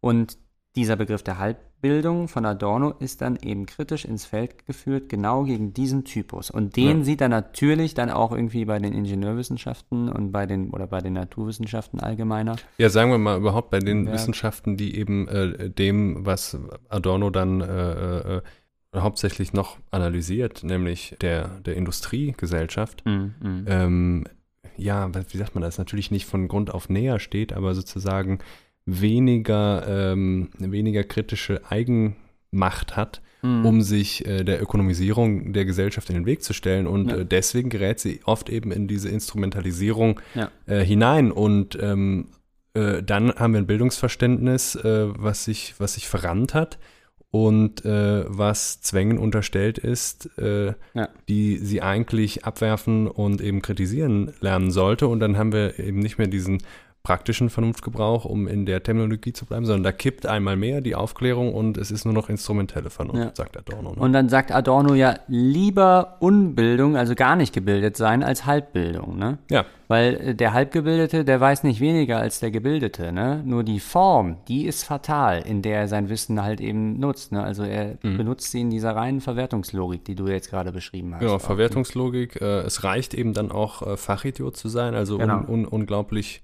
gebildet. Expertentum hast du auch schon angesprochen. Äh, ich dachte auch hier Der übrigens, Experte wäre natürlich genau der, das ist natürlich Ja. der Halbgebildete, ne? ähm, äh, ob in diesem, ob in diesem Ungebildeten, der aber dann äh, überlegen ist, gerade weil er wenigstens nicht die falsche Form der Bildung hat, Ich lese uns das gerade vor, ob, damit ob die das in Adornos Version nochmal äh, eigentlich die, die Wiederkehr des äh, romantisch verklärten Ja. Wilden ist, ne? Ja, der, interessant, ja, der. Mhm. eben noch diesen ganz unmittelbaren Lebensbezug hat, ähm, der zumindest nicht, äh, Ja. dem, dem zumindest dieser Zugang nicht verstellt ist. Ne?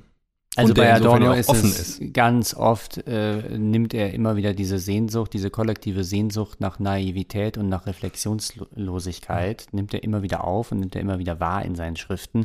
Und dann ist aber natürlich immer mit Adorno, äh, wo er, sag ich mal, so die, die Grundaussage irgendwie ist Schluss mit lustig, äh, gilt es natürlich auch da, dass da jetzt keine, keine Gnade mit der Menschheit, ne? Also auch da, nee, das könnt ihr vergessen, könnt ihr euch abschminken, ne? Da Ja, führt kein Weg Naivität- zurück. Naivität ist natürlich auch die Antidote gegen Entfremdung erstmal. Also dann Ja. lieber erstmal diesen vermeintlichen Rückschritt Ja. äh, in, in irgendwie ein naives Weltverständnis. Äh, Ja, ja. Nee, aber das ist also, das ist ihm alles sehr suspekt und dann gibt es ja verschiedene Formungen und Ausformungen dieser Naivität, gerade in der Moderne, also mit dem Okkultismus oder so, oder dann, wenn man dann heute irgendwie auf Tantra-Seminare geht oder so. Ja. Das, Ähm, ist, das ist der Scheinrückzug auf ein Gebiet, was natürlich längst Genau. vereinnahmt ist, wo eben sich keine Naivität mehr hin. Exakt.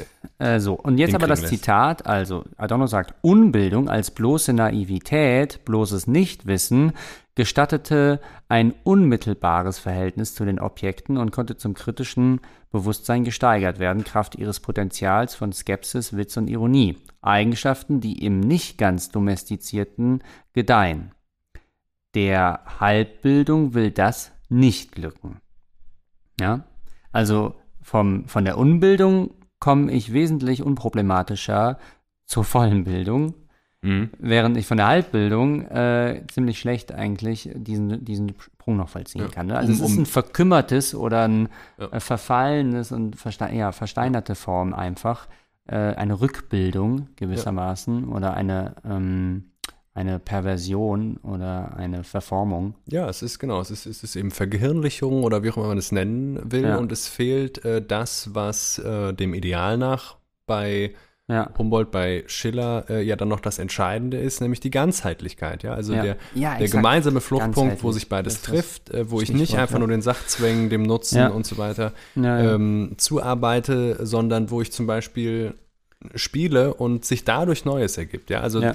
Das, das ist ja auch immer wieder, wird ja auch häufig und auch zu Recht von äh, Naturwissenschaftlern betont, was für unglaublich kreative, schöpferische, aber witzige ähm, Leistungen auch die großen, äh, die großen Entwicklungen in der Physik im 20. Jahrhundert sind. Ne? Also Mhm. das sind ja Mhm. äh, Ideen, die sind völlig bekloppt, äh, auf die kommst du nicht. Ja. Ähm, wenn du, wenn du sozusagen immer nur in, in kleinen Schritten äh, irgendwie so Ja. vorangehst Ja. und am besten dabei noch irgendwie ein Produkt entwickeln sollst oder so oder ständig droht, äh, dass dir Google den Finanzhahn abdreht, wenn du dann nach, nach zehn Jahren immer noch kein, äh, kein, kein, kein äh, Produkt geschrieben hast, was, was, was in Serie gehen Ja. kann. Ne? Und jetzt äh, möchte ich dann aber ähm, dann doch nochmal uns auch heute in Schutz nehmen, weil ich meine, ist dieses Ideal vielleicht einfach zu hoch formuliert? Man Ja. muss ja lebensklug äh, auch Ideale wählen. Ne? Wir Das lernen nicht wir so ja von, von Nietzsche. Ich meine, wie, wie ist, wie soll man das leisten, Jakob? Ja, also einerseits äh, müssen wir irgendwie alle dafür sorgen, dass wir dann unser Wissen früher oder später in Geld übersetzen. Ne? Ja. Äh, wir müssen uns auch in der sozialen Hierarchie äh, möglichst nach oben kämpfen, äh, wenn es geht. Äh, wir wollen Anerkennung äh, und dafür brauchen wir irgendwie auch wieder dieses Wissen.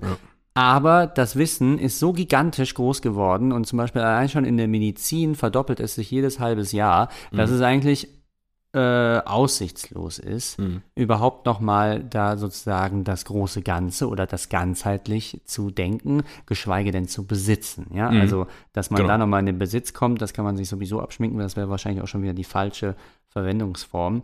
Ja, Aber- aber im, im ökonomisch-realen Sinne können wir uns äh, Ja. aus, auch aus mannigfaltigen Gründen wahrscheinlich Ja. abschminken, richtig in Besitz zu kommen. Ja, und das ist ein generationelles Problem. Und diese materiellen Mitumstände müsste, müsste man Ja. sich auch nochmal genauer angucken. Ähm, Also das Wissen wächst uns längst über den Kopf und äh, im Grunde äh, die menschliche Evolution kann gar nicht mehr Schritt halten mit dem technischen Fortschritt, der so unglaubliche Erkenntnisse akquiriert in einer Geschwindigkeit, die uns alle ähm, Ja, Schwindelerregen bereitet. aber deswegen müssen wir die Evolution selbst in die Hand nehmen, Bruno. Technologische Evolution. Ja. Deswegen müssen wir ja einfach, äh, du musst dich updaten, Bruno. Du musst dich upgraden, du musst dir ein paar Microdegrees draufladen.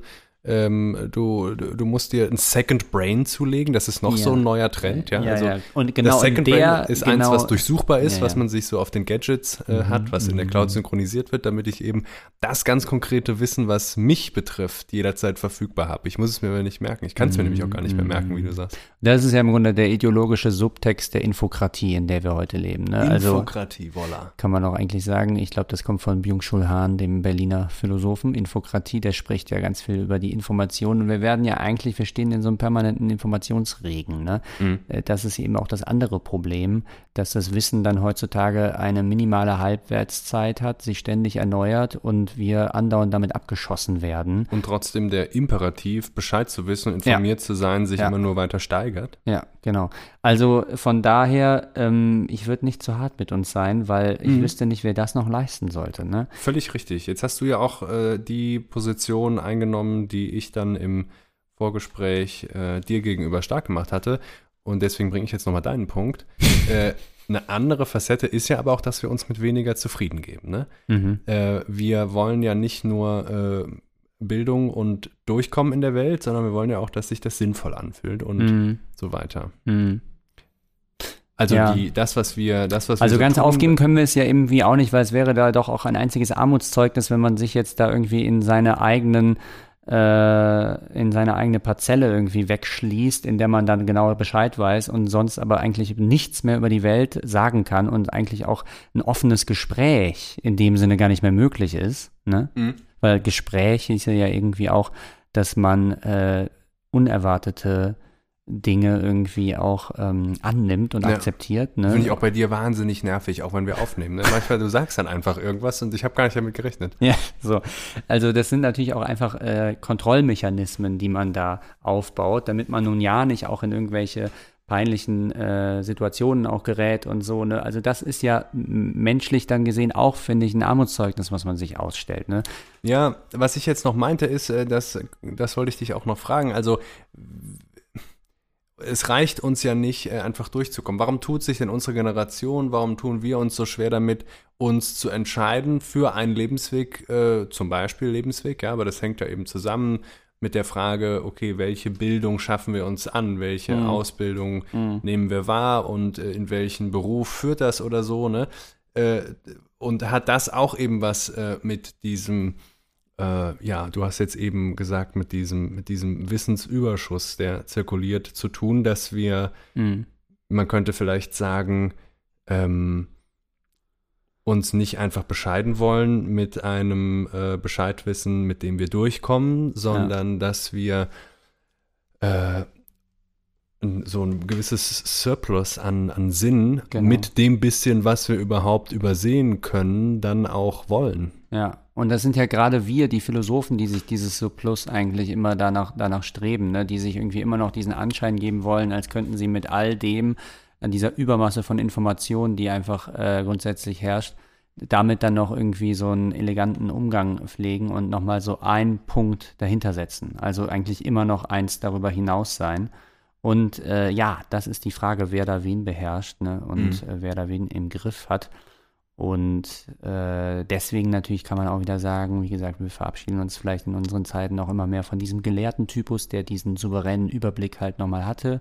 Und jetzt leben wir halt in dieser neuen Unübersichtlichkeit, ne? Und äh, wir bekommen halt nicht mehr diese eine Weisung vielleicht, diesen einen großen Wurf von, von einer äh, großen intellektuellen Persönlichkeit, die es dann nochmal alles irgendwie in ein Kompendium oder in einen Rahmen stellt und nochmal so einen Punkt da nochmal dahinter setzt, der das dann nochmal in eine andere, neue Richtung äh, bringt. Mhm.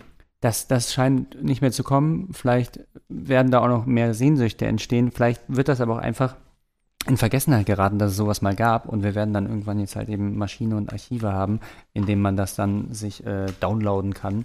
Ja, oder, oder wir müssen, äh, wir müssen, äh, darüber sprechen wir gleich auch noch kurz, aber wir müssen uns vielleicht, äh, müssen wir diesen positiven oder diesen, diesen Bildungsbegriff, den wir gutheißen, eben auch nochmal anpassen äh, für unsere Zeit. Und äh, ich habe uns noch einen, äh, naja, was heißt Vorschlag, aber doch, im Grunde ist es ein Vorschlag, denke ich, Mhm. auch wenn es ähm, erfrischend geradlinig formuliert ist, wie das so oft ist. Ich dachte nämlich eben bei deinen Ausführungen dann nochmal dran, naja, wie kommen wir denn durch heute? Mhm. Äh, letztlich vielleicht nicht mehr so sehr, indem wir uns festlegen und entscheiden, wie Kierkegaards äh, Ethiker, sondern Mhm. äh, indem wir in, indem wir diese Mischform bleiben, aber die dann eben auch bleiben, indem wir zurückgehen, äh, äh, also wir kommen vielleicht durch, indem wir immer weiter versuchen, durchzukommen.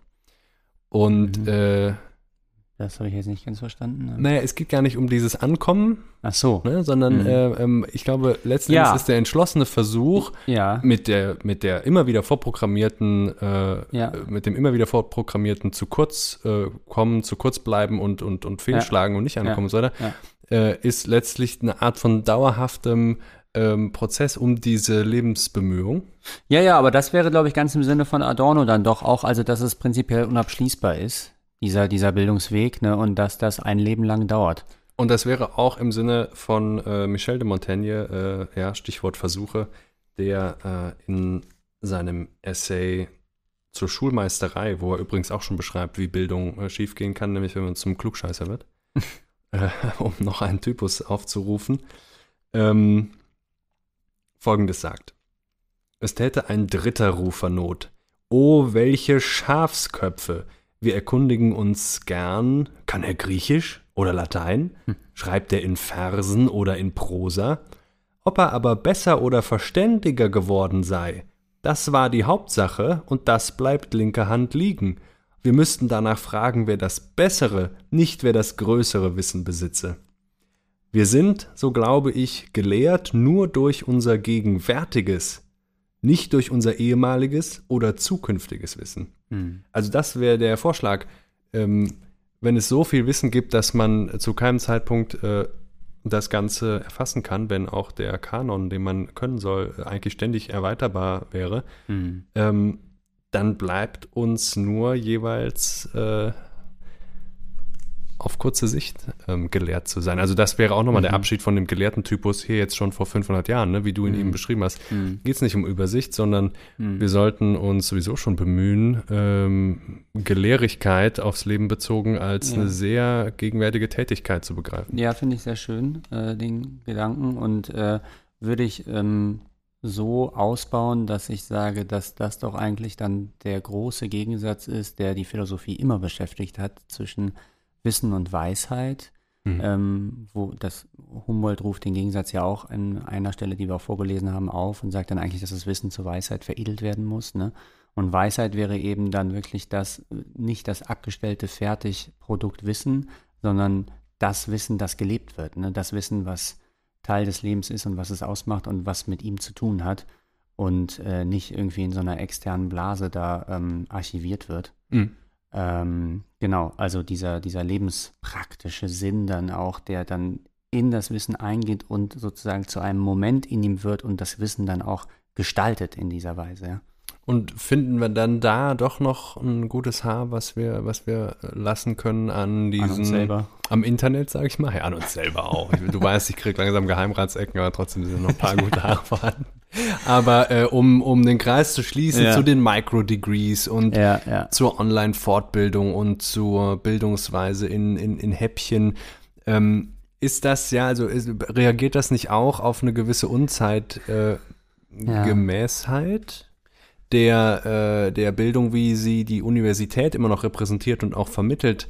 Ähm, ja, also ist die Uni noch zeitgemäß mal an dich als Frage? Oder mhm. haben wir nicht, wenn wir, wenn wir jetzt gesagt haben, äh, es können jederzeit so neue äh, Probleme auftauchen in unserem Leben, aber auch in unserer extrem komplexen und komplizierten Weltsituation, mhm.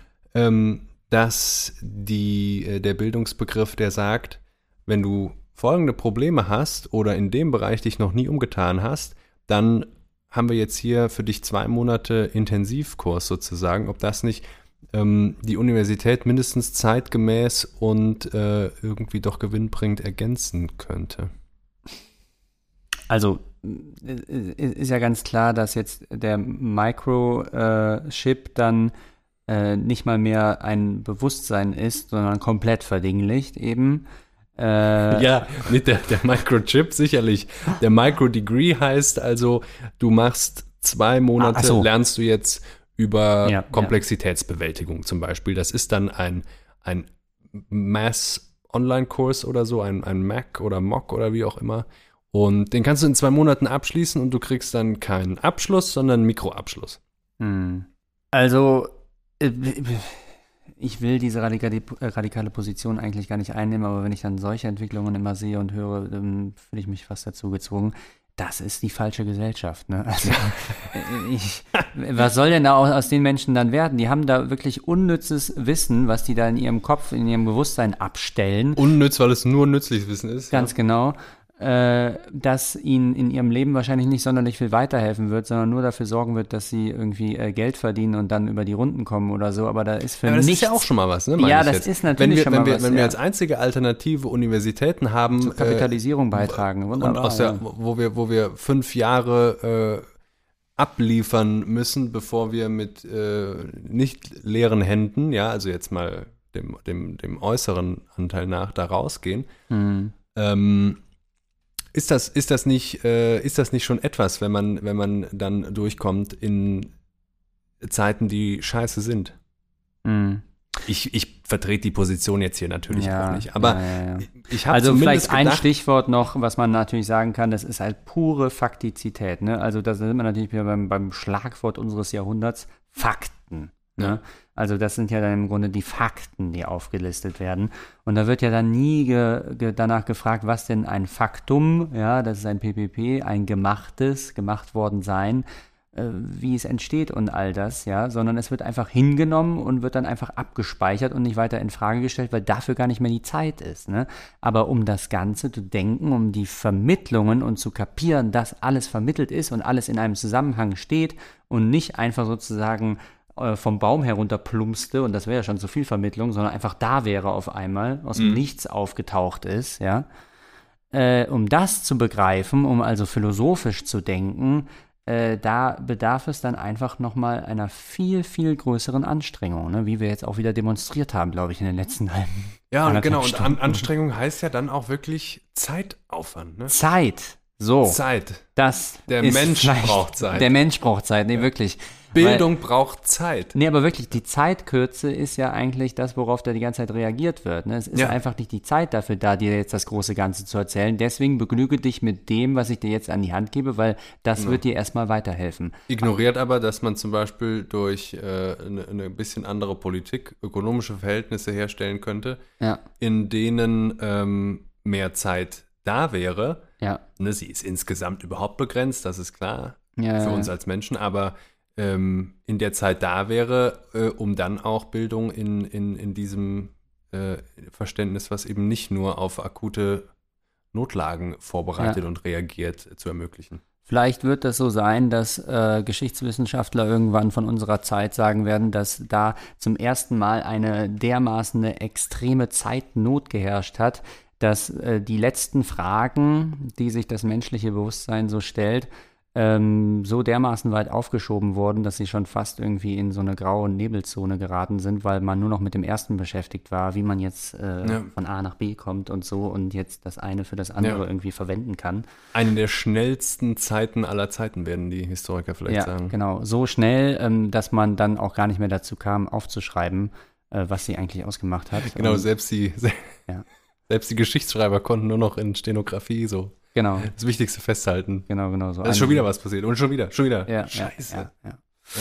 Da sind wir ein bisschen, glaube ich, bei Baudrillard, der so eine. Diagnose auch mal gestellt hat. So, aber das reicht jetzt, denke ich auch. Ich oder? denke auch, das reicht. Und ich habe aber noch äh, zum Stichwort Verhirnung natürlich mal einen unverständlichsten Satz der Woche ausgegraben. ja, wunderbar. äh, du hast das in der Vergangenheit ja auch schon freier interpretiert und auch ein, zwei aneinander äh, aufeinander folgende Sätze zugelassen. Ne? Äh, Ja, also Es ist natürlich. sozusagen Das- der unverständlichste Absatz der Woche.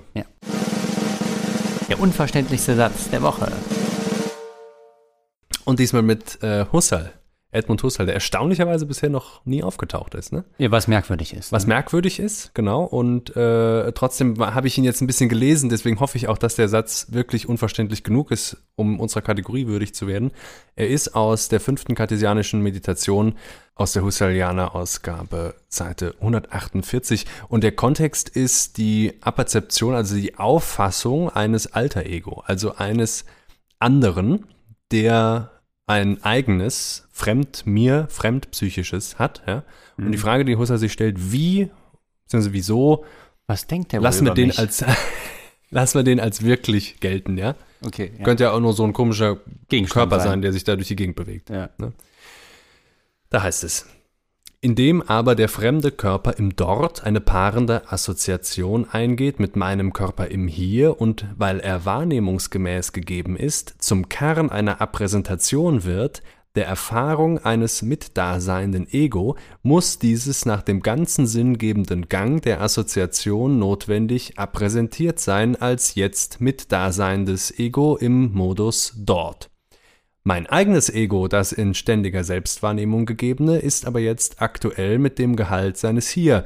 Es ist also ein Ego als anderes appräsentiert. Das primordiale Unverträgliche in der Koexistenz wird verträglich dadurch, dass mein primordiales Ego das für es andere Ego durch eine appräsentative Apperzeption konstituiert, die ihrer Eigenart gemäß nie Erfüllung durch Präsentation fordert und zulässt.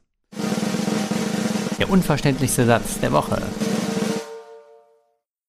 Ja, ich glaube, Das ich konnte sogar relativ weit folgen, der unverständlichste. Satz der Woche. Ja, danke sehr. Äh, es ist aber oft so, wie bei Husserl, wenn ich ihn lese, ich habe nie das Gefühl, dass er mir was erklärt, sondern dass er einfach nur beschreibt, was ja auch die Hauptaufgabe der Das ist die Phänomenologie Hauptaufgabe. Und ich denke auch, das ist, wenn ich es jetzt noch vielleicht ein bisschen langsamer, ein bisschen betont vorgelesen hätte, dann kommt man relativ weit mit, aber dann tauchen doch auch wieder diese Begriffe auf. Ist. Ja, ja. Ähm, äh, ja. Ah, Dabei bleibt's, ähm, äh, wir haben ja eigentlich in der metaphysischen Apotheke festgestellt, dass sie gerade die Phänomenologie ja vielleicht doch auch eben mit ihrem Schlachtruf zurück zu den Sachen Mhm. selbst eine Anti, äh, ein, ein, ein Gegenmittel gegen die gegen die Verhirnung. übermäßige Verhirnung sein kann. Mhm. Aber ähm, Haushaltssprache hat das nicht immer so direkt hergestellt. Sind wir damit am Ende, Bruno? Würde ich sagen. Äh, ich sag jetzt schon mal. Ähm, Wir sind äh, jetzt fertig mit unserer Bildung. sind ach so. Durchgebildet. Ach so. Zumindest was die Bildung angeht. Durchgebildet wäre natürlich auch noch so ein schöner polemischer Ja, Begriff, ne? schöner also, Begriff, Ja. ja. wo man dann einfach auch wieder zu, man hat sich, das haben wir auch nicht gesagt, ne? Man kann sich ja, das gibt's glaube ich bei Kraus, man kann sich natürlich auch verbilden. Ja, man ne? kann sich verbilden. Ja. Also wo dann die Bildung einfach in so einem Übermaß betrieben wurde, dass man äh, einfach dann wirklich schon einen hässlichen Geist Ja, oder auch hat. in so eine ganz exzentrische Richtung. Also wenn man Oder zum so Beispiel dann irgendwann alles über Schmetterlinge weiß oder so. Ja, ja, Äh, genau, genau, dieses Online-Foren. äh, fetischisierte Ja. fetische Wissen, was dann so entsteht. Ne? Heute ja auch wieder so ein Trend, noch ein letzter Punkt vielleicht. Heute ist es ja so, äh, das Wissen, da sind wir wieder beim Interessantismus, ne, in Folge, weiß nicht, 17 oder 16. so, 16 darüber gesprochen, dass das Wissen natürlich dann auch äh, doch bitte irgendwie eine kleine Sensation enthalten soll. Ne? Also ja, ja, das, Erlebnischarakter. ja, genau, Erlebnischarakter des Wissens, der da auch gefordert wird im Grunde. Ne? Das ist auch selbst so dieses abgestandene Gelehrtenwissen, doch irgendwie, ja, ähm, dann immer die Frage, ist das noch aktuell? Mhm. Geht uns Das ist, noch eine, das an? ist eine sehr gute Frage. ne? Also, wo eigentlich auch nur die Frage ist, unterhält uns das? Unterhält uns das? Genau, brauchen wir das? Ja, ne? Ähm, Also, wo man einfach auch wieder nur nach den, nach den eigenen Bedürfnissen geht und äh, diese Logik des Allgemeinen auch so überhaupt nicht äh, gelten lässt oder also wir hoffen jedenfalls, unsere Bildungsbildung war genug für euch. Lange genug haben wir jetzt wahrlich darüber gesprochen. Und dass es auch Event genug war. Ja. Und äh, jetzt schon mal der Hinweis, äh, wie gesagt, nächste Woche kommt die Kurzfolge und dann hören wir uns Anfang September wieder und dann gibt es uns aber auch zu lesen und äh, im Blog wird es dann auch zur In der Zwischenzeit gibt es uns schon zu lesen, glaube ich. Ne? Vielleicht schon in der Zwischenzeit, genau. Darüber informieren wir natürlich bei Instagram oder sonst wie, aber vor allem werden wir es dann auch nochmal groß ankündigen, äh, wenn wir uns wieder hören. Aber zu lesen gibt es schon was und es wird auch was zu lesen geben im Blog zu unserer Folge. Und da geht es genau um so eine Frage nach der Aktualität von bestimmten Bildungsinhalten, nämlich das Latinum. Äh, Bruno, Mhm. wir hatten uns da mal schriftlich auseinandergesetzt Mhm, mhm. äh, haben wir es da mit einer Notwendigkeit zu tun Mhm. und äh, wir werden uns das auch so ein bisschen humoristisch fragen. Ne? Ja, Gut, ich danke dir. ich danke dir. Ja, wir danken euch und dann hören wir uns bald wieder. Habt auf jeden Fall, äh, ne, wir hören uns nächste Woche wieder. Dabei bleiben wir jetzt erstmal. So, ciao. Ciao.